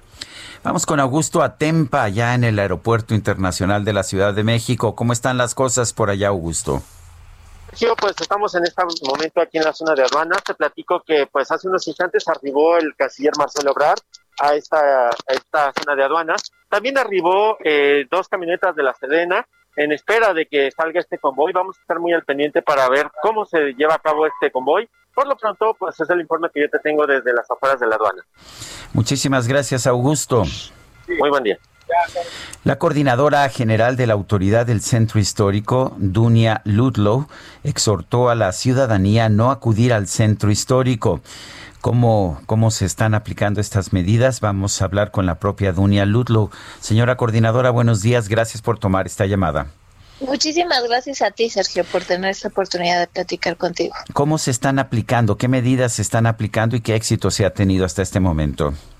Bueno, pues como bien se anunció eh, por parte de la jefa de gobierno eh, de la semana pasada, junto con el gobernador del Estado de México y el subsecretario de Prevención eh, Federal, el, la Ciudad de México junto con el Estado de México está en semáforo rojo y en ese sentido las actividades no esenciales en el centro histórico tuvieron que cerrar y en el centro histórico también se suman eh, todos los comercios de barrio que tampoco pueden abrir, tanto en el perímetro A y el perímetro B del centro histórico, así como las ópticas.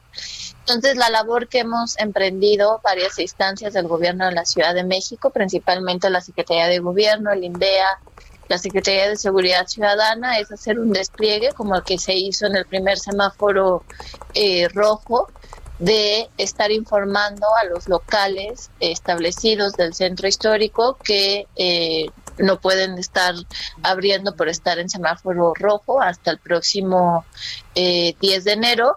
Y también la Secretaría de Gobierno una labor muy importante entre diálogo y operativos para ir también inhibiendo eh, la colocación de eh, el comercio informal. A su vez, esta, eh, este despliegue para cerrar la oferta comercial del centro histórico viene acompañado también de unas del fortalecimiento de los cercos que se han venido implementando en el centro histórico desde hace ya varias semanas para dosificar los flujos y con eso tener mejor control eh, de algunas calles que están resultando un poco complejas también para poder cerrarlas. Bueno, o sea que está complejo todo, todo esto, pero en realidad ha, ha tenido bastante éxito el cierre, ¿no? Sí, ha tenido bastante éxito como en la primera vez. Este, por ejemplo, eh, del primer día eh, hicimos un conteo y estaba cerrado el 40% de la actividad económica y ahí y así ha venido eh, bajando gradualmente. Ayer nos encontrábamos, encontrábamos en, entre un 35 y un 30% de la actividad. La zona que nos tocó a nosotros monitorear tan solo estaba abierta un 5%. Entonces, gradualmente se ha venido disminuyendo eh, la actividad comercial y con eso el, también el flujo de personas al centro histórico, que es también lo que se está buscando, ¿no? Eh, que las personas no acudan a centros de abastecimientos o no acudan o no hagan este, actividades que no sean necesarias para eh, reducir los movimientos, los contactos y con esto también eh, los posibles contagios y sumarnos a disminuir las hospitalizaciones en conjunto. En ese orden de ideas también existe una plataforma eh, solidaria y gratuita que se llama Centro en Línea, en donde ya tenemos más de 2.300 tiendas inscritas, eh, acomodadas y ordenadas por categorías, así como se encuentran en las calles del centro histórico, para que también las personas que estaban acostumbradas a acudir a comprar al centro histórico puedan hacerlo a través de esta modalidad y nos sigamos apoyando los unos a los otros. Bueno, pues Dunia Ludlo, gracias por tomar esta llamada. Muchísimas gracias a ti por el espacio. Bueno, son las 8 de la mañana, 8 de la mañana con 43 minutos. Y bueno, eh, todavía no llegan las vacunas. Se piensa que esto pueda ocurrir cerca del mediodía. No hay certeza todavía, o por lo menos no tenemos esta información. Lo que le puedo decir es que ya el canciller, como nos lo adelantaba nuestro reportero, se encuentra ya en el Aeropuerto Internacional de la Ciudad de México. Estaremos... a pues vamos a estar al pendiente, por supuesto, de lo que ocurra. Mientras tanto, vamos con Gerardo Galicia. ¿Dónde te encuentras, Gerardo?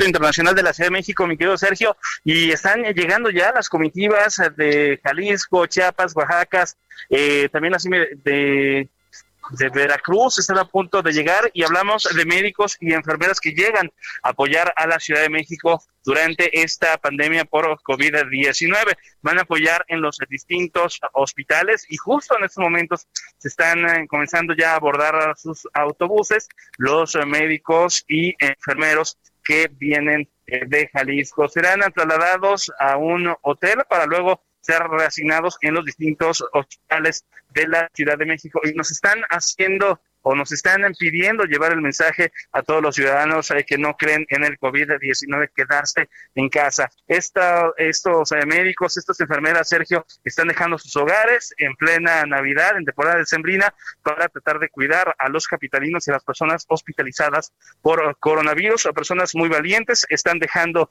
sus estados natales para poder apoyar en la pandemia que eh, en ese rebrote de la pandemia que azota la capital del país. Por lo pronto, es el reporte lo que ocurre justo en el terminal número 2 del Aeropuerto Internacional de la Ciudad de México. Muchas gracias, muchas gracias Gerardo. Buen día. Vamos ahora con Daniel Magaña. Adelante, Daniel. ¿Qué tal? Ahora tenemos información vehicular en la zona de la avenida Canal de Chalco. Realmente pues, no se presentan complicaciones esta mañana para poder incorporarse hacia la zona del anillo periférico sur. Las personas que se trasladan hacia esta pues, zona de obras, un poco adelante ya en la zona del periférico, bueno, pues sí se detiene la reducción de carriles debido a la construcción de un puente vehicular. Retrasa un poco el avance, pero pues nada como para considerar alguna vía alterna, ya que a partir de la avenida Canal Nacional el avance de nueva cuenta es ágil en dirección hacia el eje 3 Oriente, bien para incorporarse hacia la avenida Canal de Miramontes. El reporte. Muy buen día. Gracias, Daniel. Hasta luego. El gobierno de la Ciudad de México presentó cuatro programas para apoyar a la población ante el semáforo rojo por COVID-19. Fatlala Acabani es secretario de Desarrollo Económico de la Ciudad de México. Señor secretario, buenos días. ¿Qué tal? Buenos días, Sergio.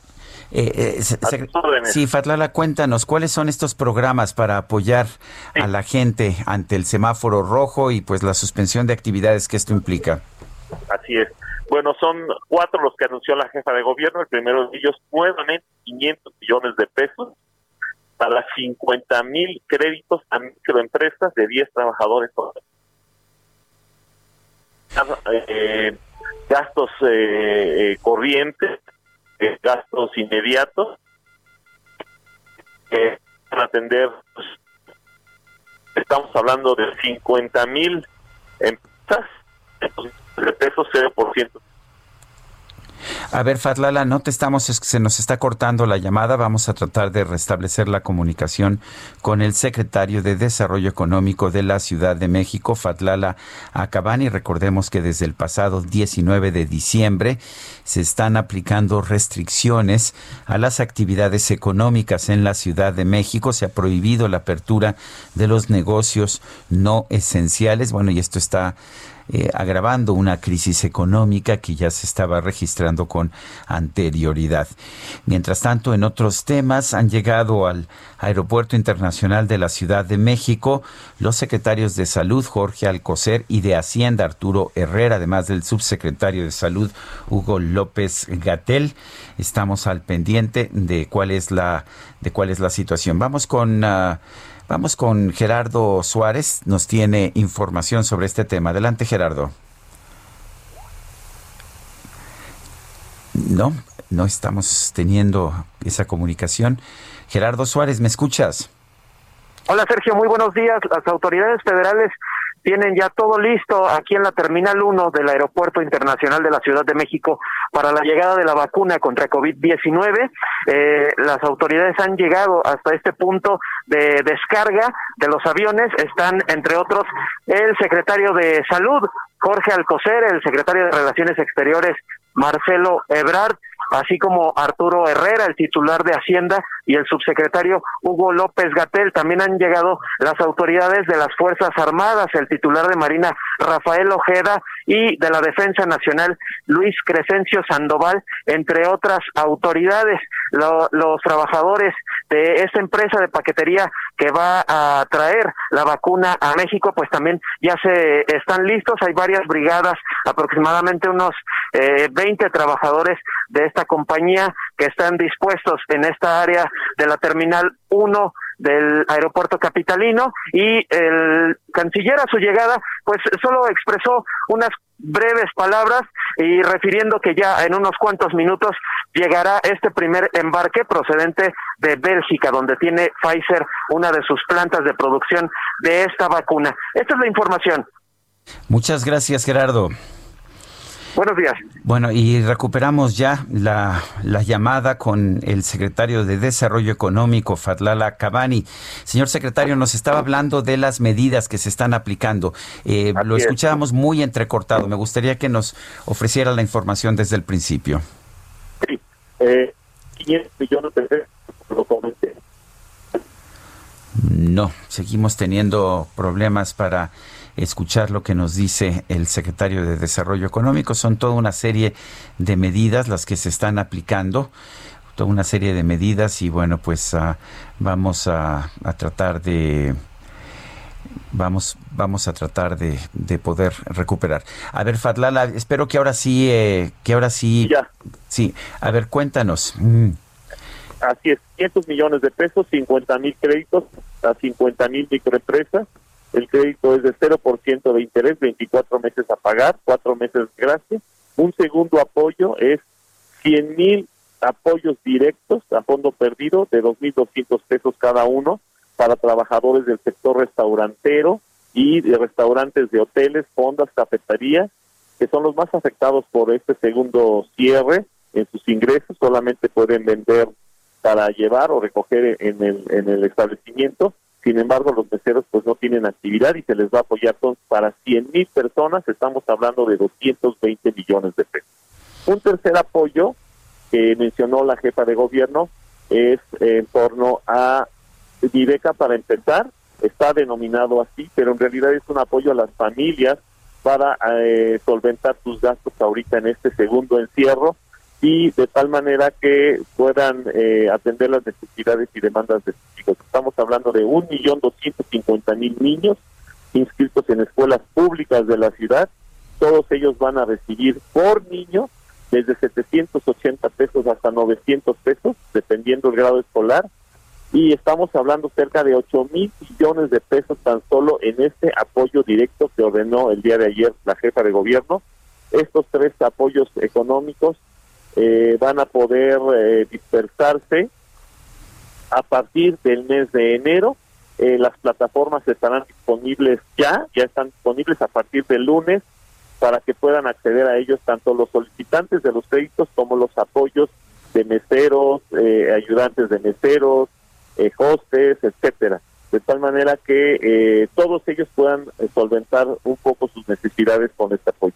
Y un último apoyo que anunció la jefa de gobierno es una extensión, una exoneración del impuesto sobre la nómina solamente para las empresas pequeñas establecidas en el centro histórico, en el perímetro A y perímetro B, hemos identificado cerca de mil empresas pequeñas en el centro histórico.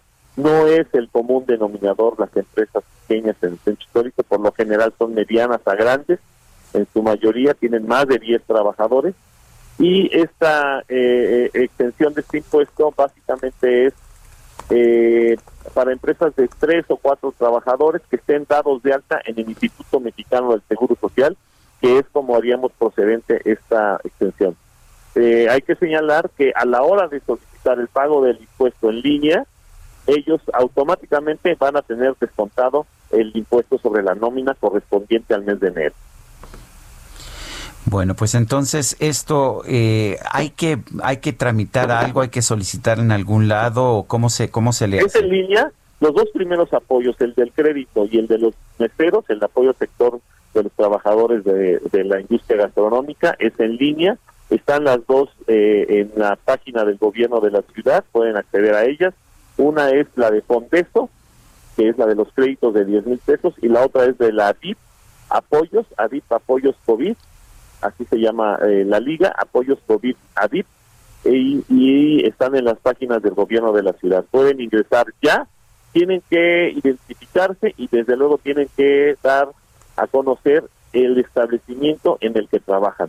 Como tú sabes, no todos los restauranteros dan de alta a sus trabajadores, muchos son familiares, muchos son socios, son pequeños restaurantes, no hay necesidad eh, de dar de alta a sus trabajadores en el seguro social, no es obligatorio, y los queremos apoyar de todas maneras, tanto a los que están asegurados en el en el IS como a los que no lo están, que son pequeños negocios familiares o de eh, sociedades entre amigos, de tal manera que todos reciban el apoyo y son 100 mil apoyos en la materia. Bueno, pues Fadlala Cabani, secretario de Desarrollo Económico de la Ciudad de México, gracias por tomar nuestra llamada. si me permites nada más hacer una confusión, una aclaración, perdón, de la confusión que se presentó el día de ayer en torno a la venta de eh, no esenciales, de productos no esenciales en las tiendas de autoservicio. Pueden venderlos, se este, pueden venderlos, ya está todo aclarado y están a la venta todos los productos no esenciales en las tiendas de autoservicio. Muy bien, gracias Fadlala Acabani. Igualmente, Sergio. Regresamos un momento más.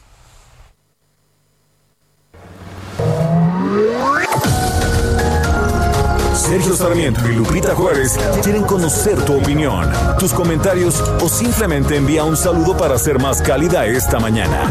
Envía tus mensajes al WhatsApp 5520 109647.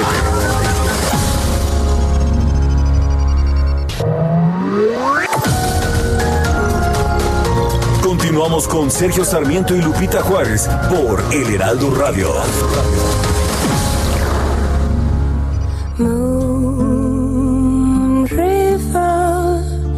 Wider than a mile.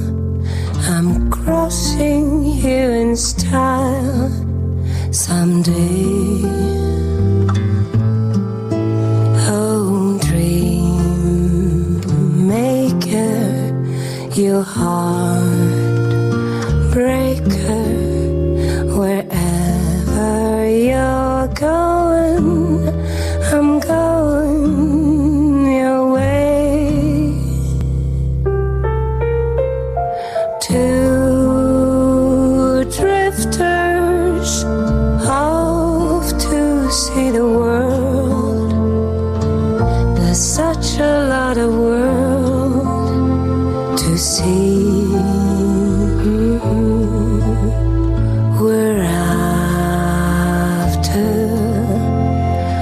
Esta canción que me parece una de las canciones más entrañables de, de mucho tiempo es Moon River.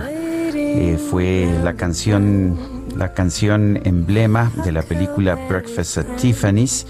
Y bueno, pues la estamos escuchando en la voz, en la voz de Carla, Carla Bruni, esta cantante francesa que estamos escuchando el día de hoy. Moon River es una composición de Johnny Mercer, quien escribió la letra, y Henry Mancini. La música es de 1961. Fue ganadora del Oscar a la mejor canción.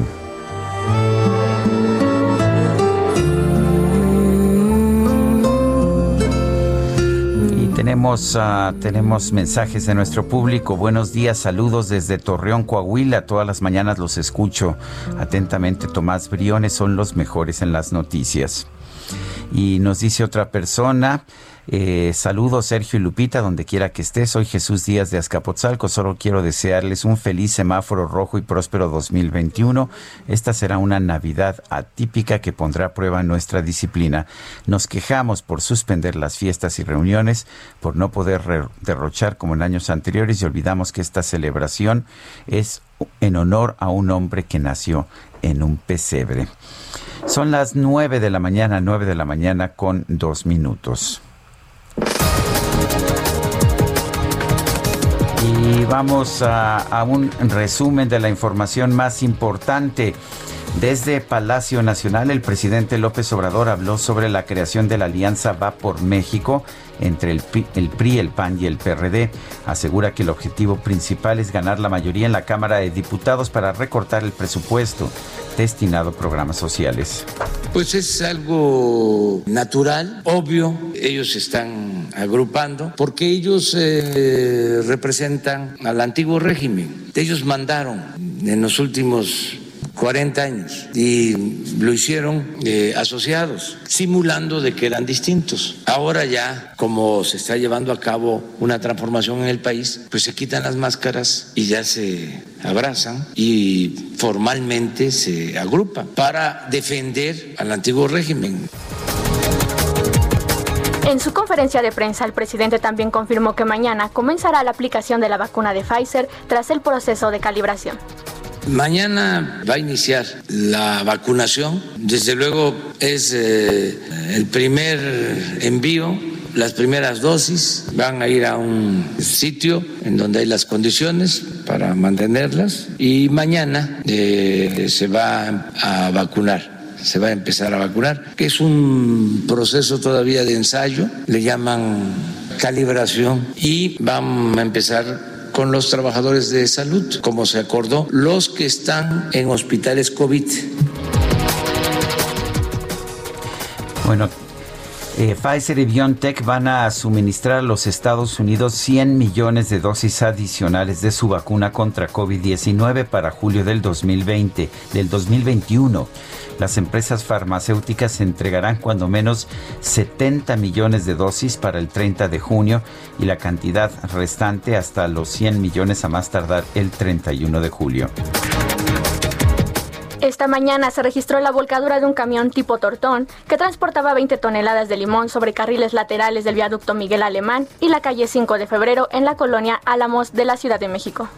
Anda, patita de escuela y ser muy feliz.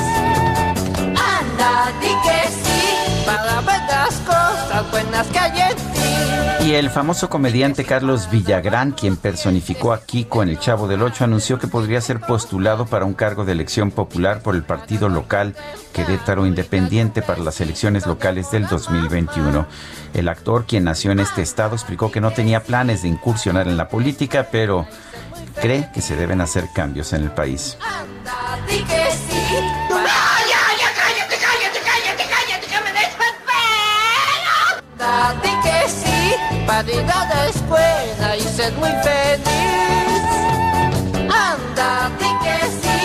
Y bueno, la voz de Fernanda García me acompañó en este resumen. Muchas gracias. Son las nueve con cinco minutos.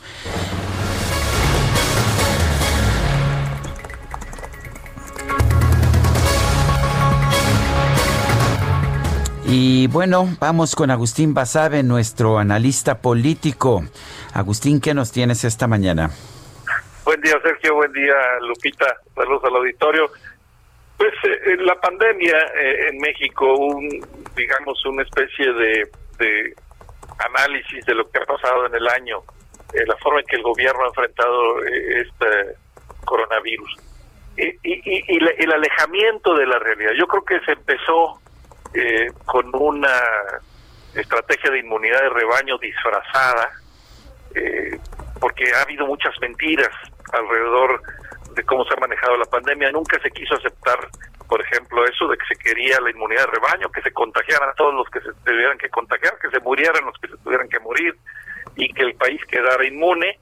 Eh, luego se fue abandonando ligeramente ante el fracaso de Suecia, que fue el país emblemático que utilizó esa estrategia y que fracasó, fracasó de manera espectacular. Eh, después, eh, pues se siguió con esta terquedad de no hacer pruebas, de hacer una cantidad mínima de pruebas. Somos de los países en el mundo que menos pruebas hacen de COVID, eh, lo cual pues tiene una consecuencia muy obvia.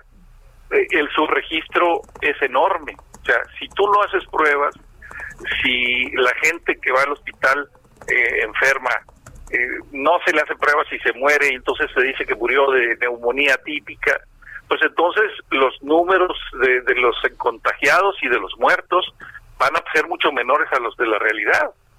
Eh, y eso es lo que ha pasado hasta la fecha, porque ahí sí no ha habido viraje, ahí sigue manteniéndose la política de no hacer pruebas, hacer muy pocas pruebas, muy pocas, minimizar, digamos, las pruebas, lo cual, insisto, da un subregistro muy grande. O sea, los números no son reales, es, es ficticio lo que se, lo que se dice, las estadísticas eh, nos dicen números muy menores comparados con los reales.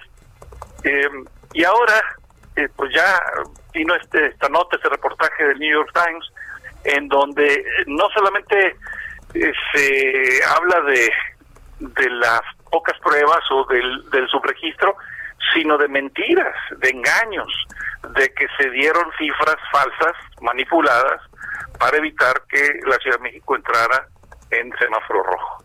Eh, creo que a lo largo de todo este año, en el manejo de la pandemia, pues ha reinado eh, pues la ficción, por decirlo sutilmente, si no es que la mentira. Eh, y ahora viene la vacunación. Y la vacunación, pues eh, a mí, yo no sé ustedes, Sergio Lupita, pero a mí me tiene muy preocupado porque es un asunto muy difícil, es un es una tarea portentosa en términos logísticos.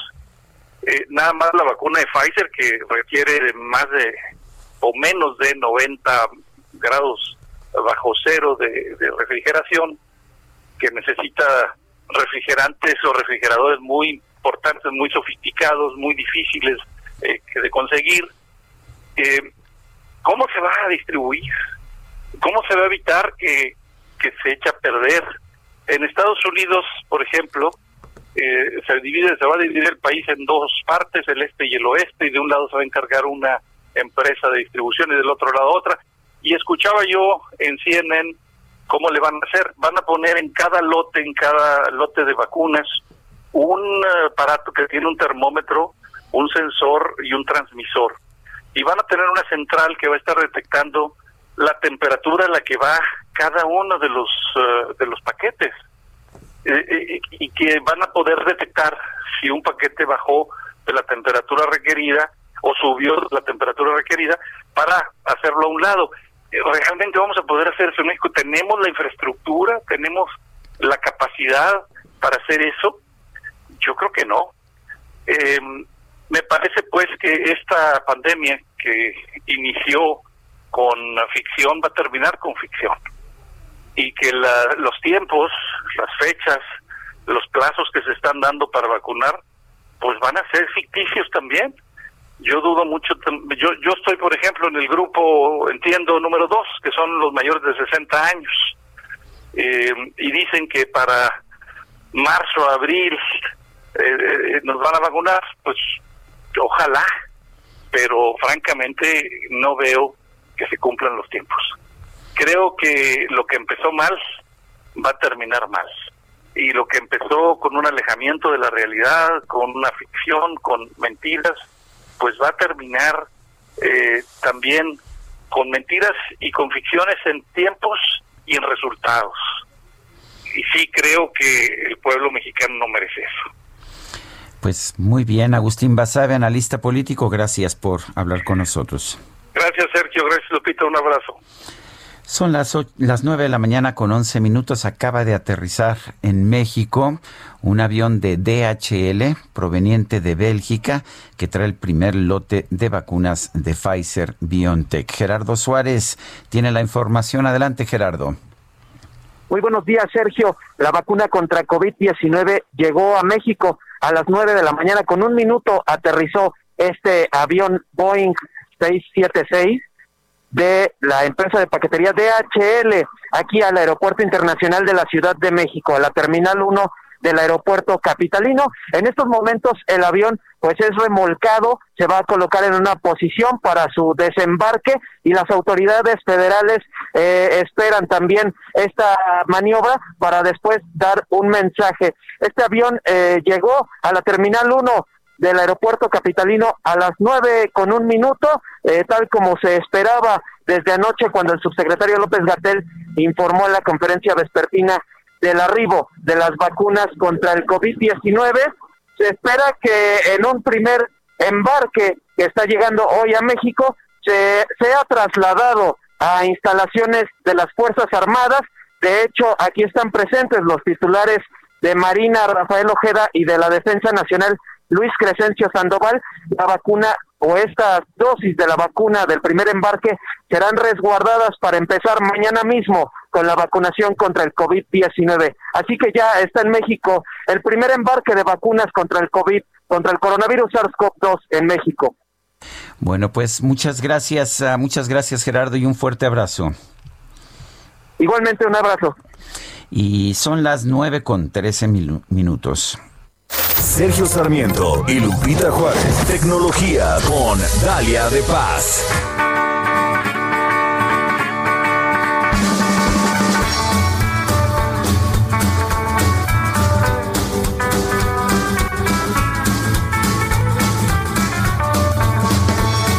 Es todo muy navideño, todo muy navideño. Ya, estoy bailando, Sergio Eh, Sarmiento. me parece muy bien. Desde Chiapas, por supuesto. Oye, Sergio, ya llegó la Santa Claus de los gadgets. Yo les recomiendo que pongan mucha atención porque, como saben, estamos a exactamente un día de celebrar Navidad en nuestras casas y qué mejor que hacerlo de la mano de un asistente muy inteligente que nos eche la mano para disfrutar de esta noche en familia y sin tener que salir de ella. ¿Y qué les parece si antes de comenzar con los regalos les platico de las mejores aplicaciones o apps o juegos de este 2020 que Apple reconoció simplemente como lo mejor en la App Store y que demostraron ser esenciales este año para simplificarnos la vida, ayudarnos a vivir más saludables y estar más conectados? Y precisamente hablando de estar saludables y ponernos en movimiento durante este año tan complicado para todos, porque la gran mayoría pues hemos estado encerrados, el gigante tecnológico decidió que la mejor app del año para el iPhone es Wake Out, desarrollada por dos guatemaltecos, ya saben, los latinos siempre presentes y en el top. Esta aplicación permite que los usuarios pues se mantengan en actividad física con ejercicios para básicamente hacerlos ahí en casa. El objetivo es evitar que nos quedemos sin hacer nada con actividades y rutinas realmente divertidas y lo mejor es que pues podemos hacerlo toda la familia. La siguiente app que seguramente todos ubicamos a la perfección es Zoom, porque probablemente en algún momento del año, si no es que diario, realizamos alguna videollamada gracias a esta aplicación, así que Apple decidió que esta es la mejor app del año para el iPad. La mejor app para la Mac es Fantastical y sí que lo es, es muy fantástica porque es un calendario con un diseño muy limpio, sencillo y fácil de usar para gestionar nuestros eventos básicos, así como un panel diario para ver nuestro horario rápidamente. Como mejor app del 2020 para el Apple TV es nada más y nada menos que Disney Plus, la compañía, pues también gratis, ¿verdad? Muy bien. Decidió que la mejor app para el Apple Watch es Ender. Es una herramienta que en lo personal a mí me gusta porque te permite relajar pues completamente tu cuerpo, cerebro y todo luego de un día muy estresante y eso sí, después de, de usarla te vas directo a dormir. Para los gamers les cuento que las mejores, los mejores juegos del 2020, por ejemplo, para el iPhone es Genshin Impact. Eh, para el iPad el reconocimiento se lo llevó Legends of Frontier y para el Apple TV el mejor juego es Dandana Trails of Fear. Habrá que jugarlas. Para los profesores y alumnos que debieron reinventar la experiencia en las aulas, Explain Everything Whiteboard ofreció una herramienta de colaboración en la nube que permitió a grupos de estudiantes seguir trabajando juntos en sus proyectos, incluso de forma remota. Para las familias también que buscaban conectarse con sus seres queridos, Caribou agregó docenas de juegos interactivos y más de mil libros nuevos a su plataforma de, de videollamadas en tiempo real. El fabricante californiano señala que estos juegos y apps se destacan por su gran calidad, diseño creativo, facilidad de uso y tecnología innovadora, así como también por su impacto cultural, positivo, utilidad e importancia. Si se quedaron con la duda de las mejores, de cuáles son las mejores apps en este año, según Apple, les comparto esta información ahí en mi Twitter e Instagram, Dalia de Paz. Y bueno, Sergio, amigos, ya para concluir con lo mejor de lo mejor y aprovechar de que la tecnología hoy se ha convertido en brazo derecho, ¿sí?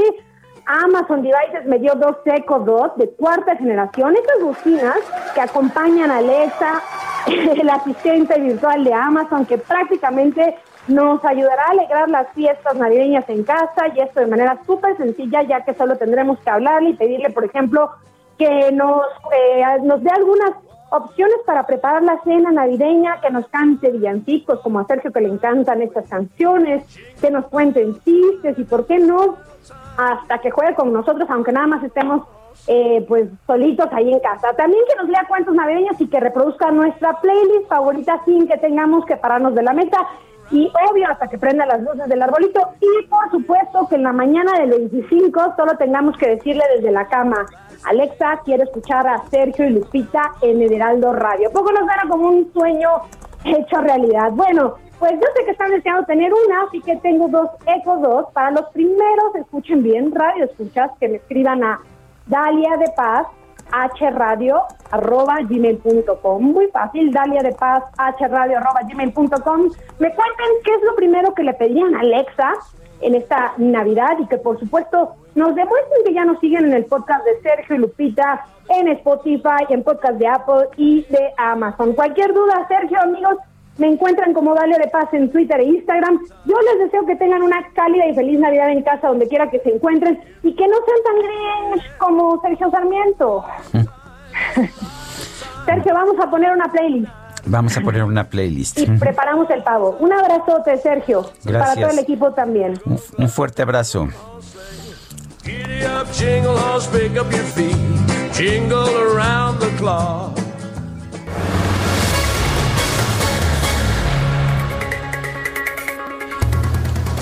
Son las 9 de la mañana, 9 de la mañana con 19 minutos. La campaña Comida para Héroes es una cadena de colaboración que tiene como objetivo llevar alimentos a las personas vinculadas al sistema de salud en los hospitales de la ciudad. Estos, este personal de salud que se está enfrentando a retos enormes. Vamos a hablar con Rodrigo Puchet Dutrenit. Él es promotor de esta campaña, Comida para Héroes. Rodrigo, ¿cómo estás? Buenos días. Buenos días, Sergio. Un fuerte saludo para ti y para tu auditorio. Rodrigo, cuéntanos, eh, ¿cómo hacen para llevar esta comida a los héroes, al personal médico? Eh, pues mira, Sergio, hemos hecho ya con estas seis campañas de recaudación de fondos eh, a través de donadora.org y con esos recursos hacemos la compra de los insumos a nuestros proveedores para mantener la cadena de productividad y en los restaurantes Parrilla Paraíso y Sonia producimos comida lo más rica y apapachadora posible para llegar a los hospitales. El, uh, y, y, bueno, ¿y qué, cómo, cómo se puede, cómo, cómo los puede apoyar la gente? Eh, nosotros lo que le pedimos a la gente es que entre a donadora.org a la campaña Comida para Héroes y nos apoye con algún donativo del monto que cada quien pueda para que nosotros podamos transformar esto en, en alimentos, en este caso navideños o de fin de año, para llevar el 24 y el 31 una comida eh, calientita y rica a todo el personal de salud. Tenemos el apoyo de la empresa Yeti, que nos ayuda con la logística de, de traslado de los restaurantes a los hospitales. Si, en, si alguien no pudiera apoyar con dinero o no quisiera, con alguna donación, en la página de Comida para Héroes de la donadora están los datos de contacto para poder apoyar en especie o con mano de obra o con lo que cada quien pueda. Bueno, entonces eh, esto, eh, esto sí, o sea, sí, sí se puede, sí podemos apoyar los, los, la gente común y corriente. Totalmente. De hecho, las 11.000 comidas que hemos logrado repartir en estos meses desde abril ha sido gracias a la gente que ha puesto su granito de arena y nos ha ayudado, por un lado, a mantener eh, a los restaurantes vivos y por otro pues llegar a más de 11 mil médicos, enfermeras, personal de intendencia de los hospitales. Dependemos de ustedes para poderlo lograr. Bueno, pues uh, yo quiero agradecerte Rodrigo, el que hayas ah, conversado con nosotros. Y déjame hacerte una pregunta. ¿Cómo se te ocurrió eh, promover esta campaña? Eh, mira, la, la, realidad es que se le ocurrió a Andrea Ramos, que es otra de las eh, personas del equipo promotor, cuando estábamos en la crisis de abril, muy ensimismados en nuestros problemas de los restaurantes. ella dijo que había gente que tenía un problema mayor y que lo que teníamos que hacer era nosotros ayudar a la gente que estaba eh, defendiéndonos eh, ante, ante el COVID y, y, llevamos de manera gratuita, sin ninguna donación ni nada, comida al Instituto Nacional de Cardiología y ahí nos dimos cuenta, eh, cuando lo publicamos en nuestras redes, que habíamos hecho este acto, pues que esa idea que había tenido Andrea había que multiplicarla porque a los que había que defender y apapachar era a ellos. Eh, y así surgió y empezó con una primera campaña y ahora ya llevamos más de, de 11 mil y, una sexta campaña para cerrar el año. Bueno, pues muchas gracias, Rodrigo. Gracias a ustedes, Sergio, y muchos saludos al auditorio. Que tengan felices fiestas. Bueno, son las 9 de la mañana con 22 minutos. 9 con 22. La Unidad de Inteligencia Financiera está presentando cinco denuncias ante la Fiscalía General de la República en contra de la Iglesia La Luz del Mundo y de su líder Nazón Joaquín García por delitos fiscales y lavado de dinero. Eh, esta unidad detectó que tanto es la Iglesia como su líder han omitido enterar a las autoridades sobre sus ingresos y por lo tanto han generado riqueza de manera ilegal. La UIF informó que a pesar de que está constituida como organización sin fines de lucro, con la denominación de actividades religiosas, la luz del mundo no guarda relación con el objeto y los fines para los cuales fue, eh, fue constituido esta, fue constituida esta unidad encabezada por Santiago Nieto explicó que la iglesia realizó pagos por montos muy elevados para adquirir bienes o servicios de lujo como tarjetas de crédito y vehículos blindados, entre otros, que no son acordes al perfil y objetivo de las organizaciones sin fines de lucro con la denominación de actividades religiosas. Es lo que pues lo que tenemos como reporte por parte de esta institución, la Unidad de Inteligencia Financiera.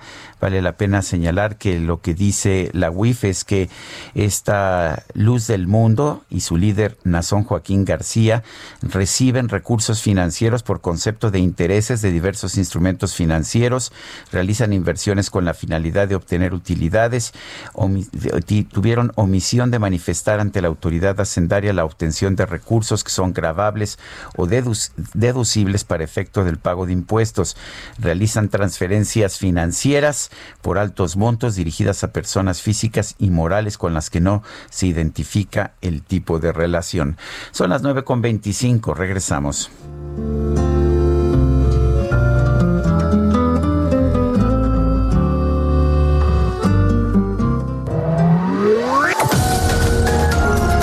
Sergio Sarmiento y Lupita Juárez quieren conocer tu opinión, tus comentarios o simplemente envía un saludo para ser más cálida esta mañana. Envía tus mensajes al WhatsApp 5520 109647.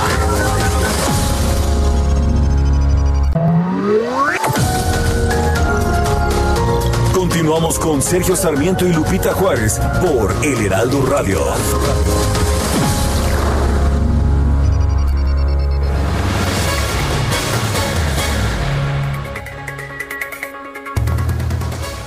Amigos del Heraldo Radio, qué gusto saludarlos. Liverpool nos invita a tener los mejores outfits para esta Navidad, quedándonos en casa pero con el mejor estilo. Las marcas como Yvonne, Lauren Truco y Julio son expertas en los trajes astres que será un must para esta temporada y hay muchísimas opciones de cortes, colores y texturas. Si piensas que a ti no te quedan, es porque no te has probado el indicado. También las capas serán nuestro mejor aliado, ya sea con que es peluchito, o lisas. Otras marcas como Punt, Roma, Chicos, Vitos y Duplan nos harán los mejores looks con comodidad. Van a poder encontrar desde faldas, vestidos, blusas, suéteres y ponchos con los mejores estampados para darle vida a tus looks. Mercaba, Point Zero y Sheila serán nuestras marcas expertas en chamarras y abrigos, desde un día casual hasta la cena en casa de Navidad o Año Nuevo. Recuerda que todas estas marcas las puedes encontrar en liverpool.com.mx y Liverpool Pocket. Gracias Continuamos. L'amour, mm, pas pour moi. Tout c'est toujours, c'est pas net. Ça joue des tours, ça s'approche. Sans se montrer comme un traître de velours, ça me blesse ou me lasse selon les jours. L'amour, ça ne vaut rien. Ça m'inquiète de tout et ça se déguise en doux quand ça gronde, quand ça me mord. Alors oui, c'est pire que tout car j'en veux. Seguimos escuchando música interpretada por Carla Bruni. Esto se llama L'amour, el amor.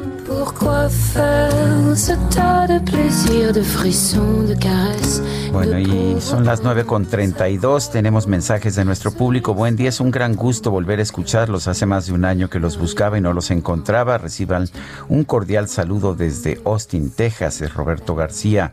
Y dice otra persona, una nueva semana, mis héroes de la noticia. Aquí en su compañía, que tengan un excelente inicio de semana y la Liga de la Noticia, por favor, no bajen la guardia en su cuidado de la salud. Son las 9 con 32. 9 con 32. Vamos con Julio Romero y la micro deportiva. ¿A dónde vamos a parar? La micro deportiva. Sono il capone della mafia. Io sono il figlio della mia mamma. Tu sei un estrancio di merda. Recórranse, por favor, con su sana distancia. In Venezia.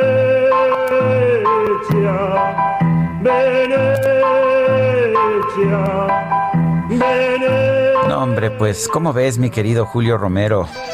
Tu DJ Quique. ¿Cómo estás, mi querido Sergio? Muy buenos días, amigos del auditorio. Qué placer saludarles. Sí, ya se convirtió en toda la industria esta micro deportiva. Ya hasta subió a su novia de cachar para mover y acomodar los lugares y a poner a todos en su sana distancia. En fin. Bueno, vámonos con la información. Este día, los Tigres, los Tigres de la U de Nuevo León. Por fin pudieron ganar el título de la CONCACAF. Vencieron ayer por la noche en la gran final dos goles por uno al equipo de Los Ángeles FC. Al minuto 61, Diego Rossi adelantó al cuadro de la MLS, pero Hugo Ayala y André Pierre Guignac a los minutos 72 y 84 le dieron rumbo a este duelo y por fin, por fin el título para los Tigres, uno de los más felices al término del duelo fue Ricardo el Tuca Ferretti, técnico del conjunto regiomontano, que por fin pues logra este título, un título internacional y se ganaron también el boleto al Mundial de Clubes el próximo año en Qatar y escuchamos al Tuca a continuación.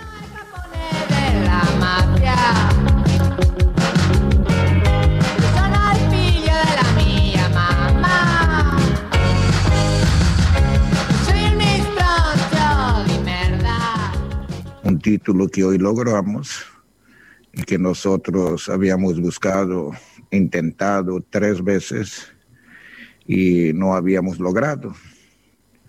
Con esto había muchas críticas, muchas situaciones eh, no tan agradables, pero yo creo que hoy pues el equipo cumple, hace bien las cosas contra un gran equipo, la verdad. Esta noche no vas a ir a ningún concierto. Pues ahí está el Tuca Ferretti. Bueno, y en medio de la pandemia se cerró la Macroplaza allá en Monterrey, pero varios aficionados, muchos aficionados, celebraron desde sus autos este título de los Tigres de la U de Nuevo León. En otras cosas, el periódico británico The Guardian dio a conocer una lista de los 100 mejores jugadores del fútbol en el mundo en este 2020, en el que destaca el mexicano Raúl Jiménez, delantero del Wolverhampton, fue ubicado en el sitio 78, terminó por delante de varios como Antoine Griezmann, como Philippe Coutinho del Barcelona, además de Ben Hazard de el Real Madrid, los primeros lugares, pues aparecen los de siempre, ¿no? Lionel Messi, Cristiano Ronaldo, Neymar, Kylian Mbappé, entre otros. Por lo pronto, en su cuenta de Instagram, el propio Raúl Jiménez ofreció un en vivo para desear felices fiestas a sus seguidores, asegurando que su recuperación va por buen camino después de la operación de cráneo que se sometió hace unas semanas. Escuchamos a Raúl Alonso Jiménez.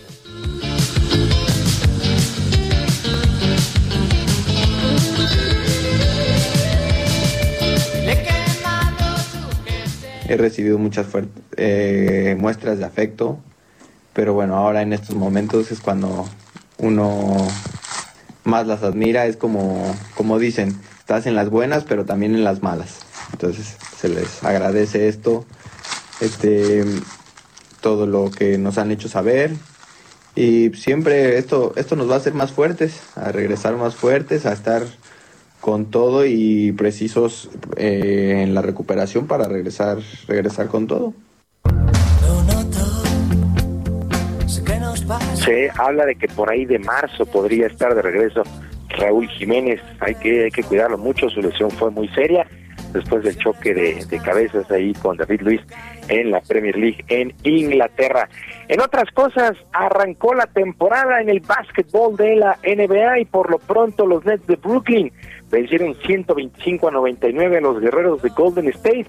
En este duelo tuvo participación el mexicano Juan Toscano con cuatro puntos, cuatro rebotes, dos asistencias y dos bloqueos en 13 minutos para el equipo de los guerreros que a final de cuentas decidieron mantener al mexicano para esta campaña. Así es que Juan Toscano, una muy buena actuación para los 13 minutos, un buen debut en esta campaña, pero no pudo evitar la derrota de los guerreros de Golden State. En el otro duelo de la jornada inaugural, los Clippers 116 sobre los Lakers de Los Ángeles, 116 a 109 vencieron a los campeones Lakers con buena actuación de Paul George, que anotó 33 puntos por 22 de LeBron James. Estos Clippers y estos Lakers pintan para llegar muy lejos en la conferencia del oeste. Vamos a ver en qué termina el asunto, porque los dos equipos de Los Ángeles traen en verdad unos equipos bien, bien complicados y van a ser protagonistas en esta en esta campaña. Para el día de hoy continúa esta pues jornada inaugural con el resto de las quintetas, por ejemplo, destaca el duelo entre el calor de Miami contra la magia de Orlando, los Bucks de Milwaukee ante los Celtics de Boston, ambos equipos en postemporada. Milwaukee de hecho fue el mejor equipo en números en cuanto a la campaña anterior. Los Spurs de San Antonio estarán jugando contra los Grizzlies de Memphis y los Toros de Chicago contra los Halcones de Atlanta. Así es que la NBA se puso en marcha. Habrá mucha, mucha actividad en el básquetbol toda esta semana. Y luego hay una extraordinaria campaña de 38 cuadrangulares para nuevo récord de los LG Twins. El toletero sonorense Roberto Ramos regresa al béisbol de Corea para la próxima campaña, la 2021 donde estará cobrando por ahí de los 800 mil dólares, además de 200 mil en incentivos. Este mexicano se ganó a la afición, ya que además presentó 78 carreras producidas, 120 imparables y por medio de bateo de punto 278, pues prácticamente luego de seis campañas allá en las sucursales de los Rockies de Colorado en los Estados Unidos, donde no logró llegar a la gran carga, pues Ramos decidió probar suerte en la pelota asiática y le fue por lo pronto muy, muy bien en su debut y eso le costó ganarse la repetición para el 2021 allá en el béisbol de Corea, que no es cosa fácil, es una liga muy, muy complicada ahí con los LG Twins de esta, de esta pelota. Y en entrevista a medios locales, el tenista eh, suizo, el tenista suizo, el tenista suizo Roger Federer dio a conocer que probablemente regrese a las canchas para el primer Grand Slam del 2021, el abierto de Australia, que se estará jugando del 8 al 21 de febrero próximos. Se corren las fechas de este Grand Slam por el tema de la pandemia.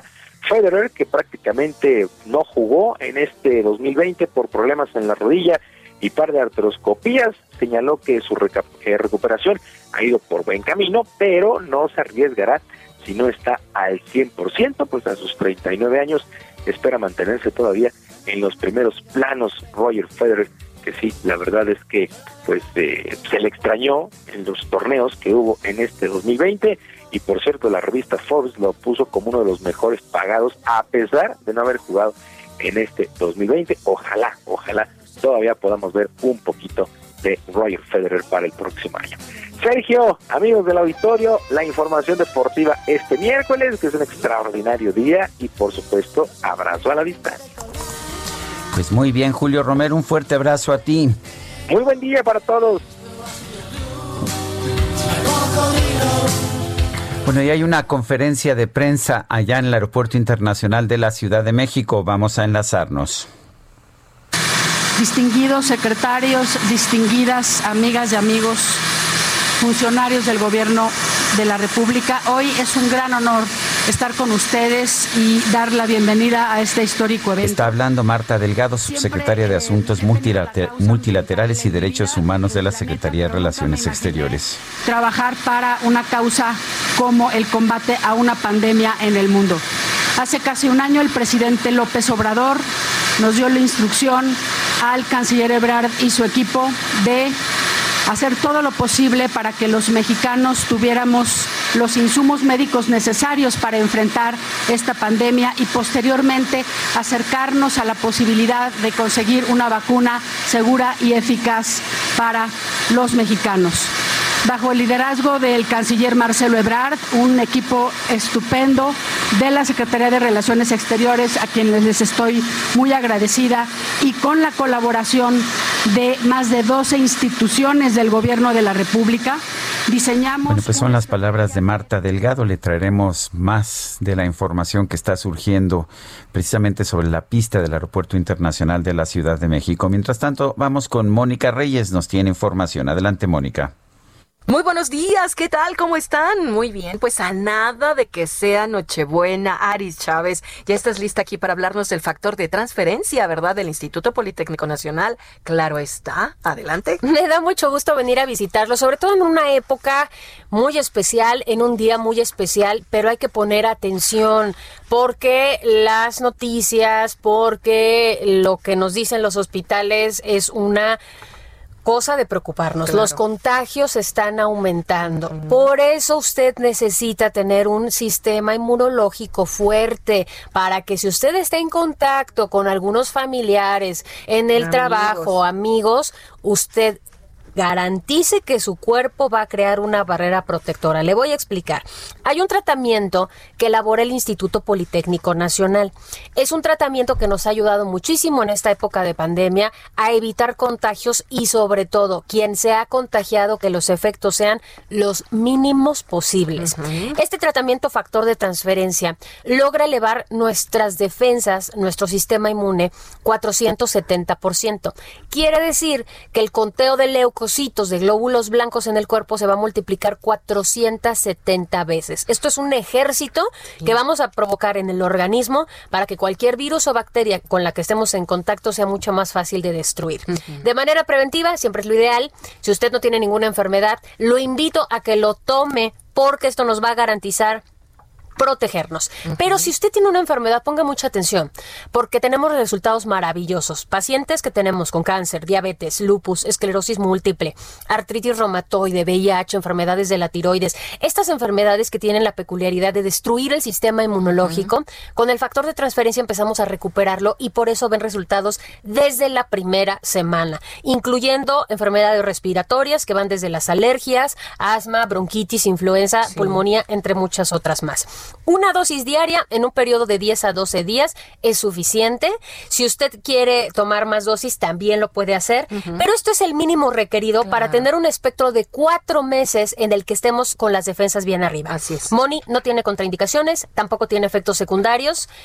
Y pues yo les voy a dar un número por ahí porque te traigo, A ver, a ver, a te ver. traigo sorpresas. Eso te iba a preguntar. Queremos el número para apuntarlo en este momento, para llamar, pero además, como bien señalas, esas sorpresitas nos van a caer bien esta noche y mañana y las que vienen. A ver. Sí, Moni, porque además sabes que no necesitan tarjeta de crédito porque tenemos facilidades de pago, lo puede usted apartar ahorita, claro. no es necesario que lo pague en este momento. Pero sí que aparte su paquete porque siempre se nos acaban. 55, 56, 49, 44, 44. Anótelo, 55, 56, 49, 4444. Hoy tengo una promoción, son un paquete de seis dosis de factor de transferencia. Hoy solamente vamos a pagar 1,800 pesos. Si es de las primeras personas en llamarse, lo triplicamos. Usted paga seis, va a recibir 18 para dos personas. También vienen gratis en este paquete dos cubrebocas N95 que tienen un grado hospitalario, dos caretas de máxima protección, dos geles antibacteriales con 80% de alcohol. Y hoy, hoy estrenamos, Moni, porque va de regalo una Es un reloj inteligente que tú ya lo viste, está padrísimo, que se conecta con tu celular, que tiene un montón de funciones. Te mide Puedes- la presión, la Sí. frecuencia cardíaca, puedes sincronizarlo con tu WhatsApp, con tu Facebook. ¡Eh, ya lo tengo! Ay, es que está increíble. Tiene un costo de más de 3 mil pesos. Hoy no va a pagar nada porque va gratis por cuidar su salud. Aproveche y pida el factor de transferencia. 55 56 49 44 44 el 55 56 49 44 44 ¿Quiere estos regalos? Llame. A marcar y a prevenir. Gracias, Aris. Buenos días. Regresamos, Sergio. Permiso Cofepris 1733 0051 9P o 451. Son las 9 de la mañana con 47 minutos. Le tenemos un resumen de la información más importante. A las 9 de la mañana con un minuto aterrizó en el Aeropuerto Internacional de la Ciudad de México el avión con el primer lote de 3.000 dosis de la vacuna de Pfizer contra COVID-19 procedente de Bélgica. Lo recibieron el canciller Marcelo Ebrard, el secretario de Salud Jorge Alcocer, el subsecretario Hugo López Gatel y el secretario de Hacienda Arturo Herrera. Médicos y enfermeros del Instituto Mexicano del Seguro Social que ayudarán en la atención de pacientes con COVID-19 en la capital del país arribaron esta mañana al Aeropuerto Internacional de la Ciudad de México. Desde Palacio Nacional, el presidente López Obrador mandó un mensaje a los habitantes de Tabasco, les pidió luchar para salir adelante. Pues ánimo, porque vamos a salir adelante. Se enfrentó una situación muy difícil. Ahora sí que llovió sobre mojado en Tabasco. Pegó muy fuerte la pandemia, causó mucho dolor. Y luego viene la inundación. Llovió como nunca. Entonces, ¿qué les mando a decir a mis paisanos? Que ánimo, hay que este, salir adelante, hay que luchar, como siempre, como todo en la vida. Se puede uno caer, pero hay que levantarse y seguir caminando. La noche de este martes se registró un incendio en una fábrica en el municipio de Cuautitlán Izcalli, Estado de México, sin que se reportaran personas lesionadas. Según el INEGI, en la primera quincena de diciembre, el índice nacional de precios al consumidor presentó un aumento de 0.34% respecto a la quincena inmediata anterior. La inflación anual se ubicó en 3.22%, su menor tasa en 12 quincenas. La arena estaba de bote en bote, la gente loca de la emoción. En redes sociales se viralizó un video en el que un grupo de sujetos le dan de sillazos en la cabeza a un habitante de Irapuato, Guanajuato, al tiempo que le gritan póngase el cubrebocas. Se trata de una campaña de un grupo de luchadores profesionales que junto con el gobierno local buscan concientizar a la población de la importancia del uso del cubrebocas a fin de evitar contagios de COVID-19. Ay, ay, ay. ¡Cubrebocas,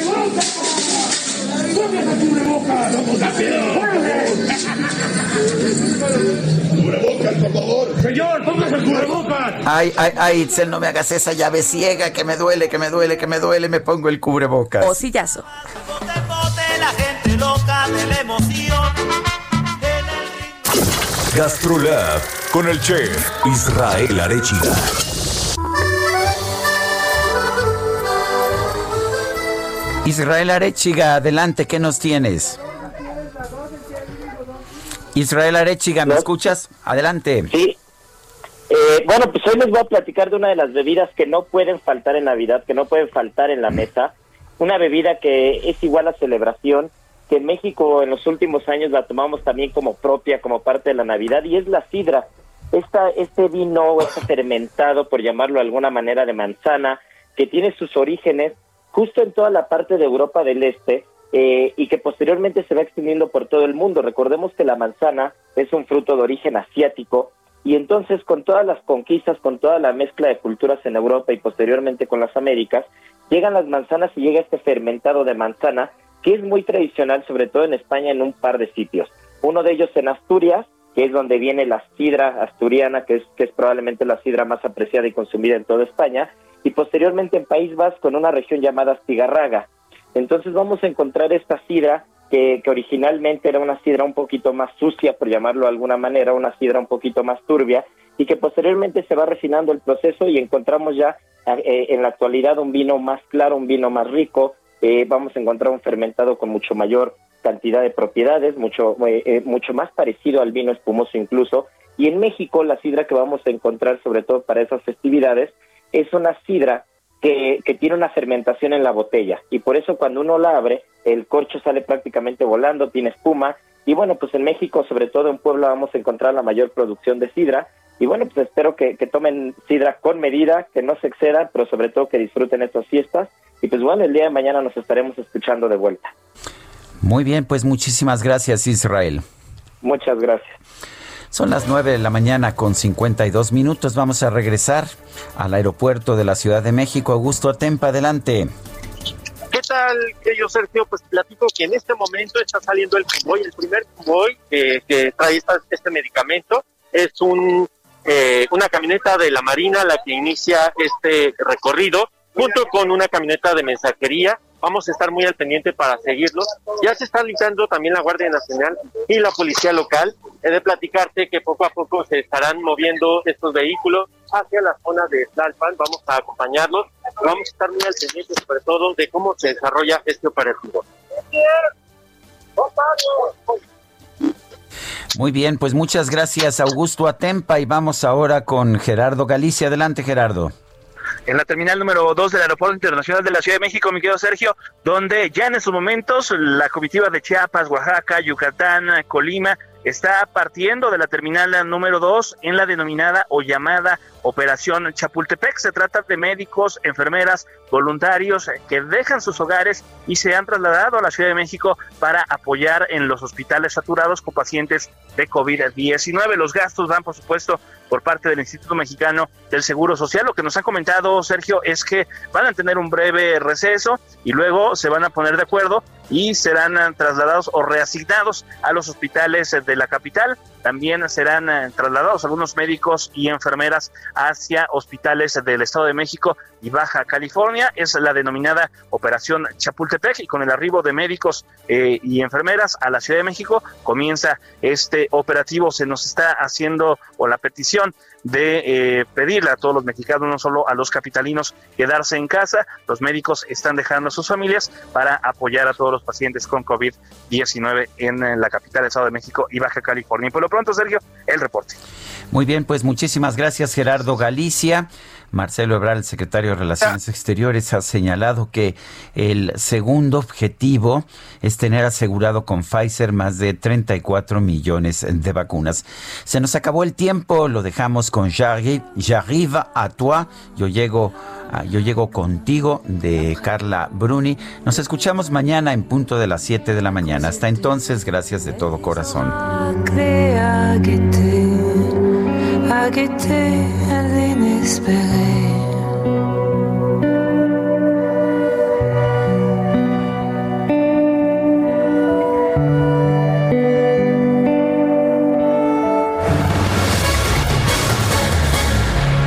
Heraldo Media Group presentó Sergio Sarmiento y Lupita Juárez por El Heraldo Radio.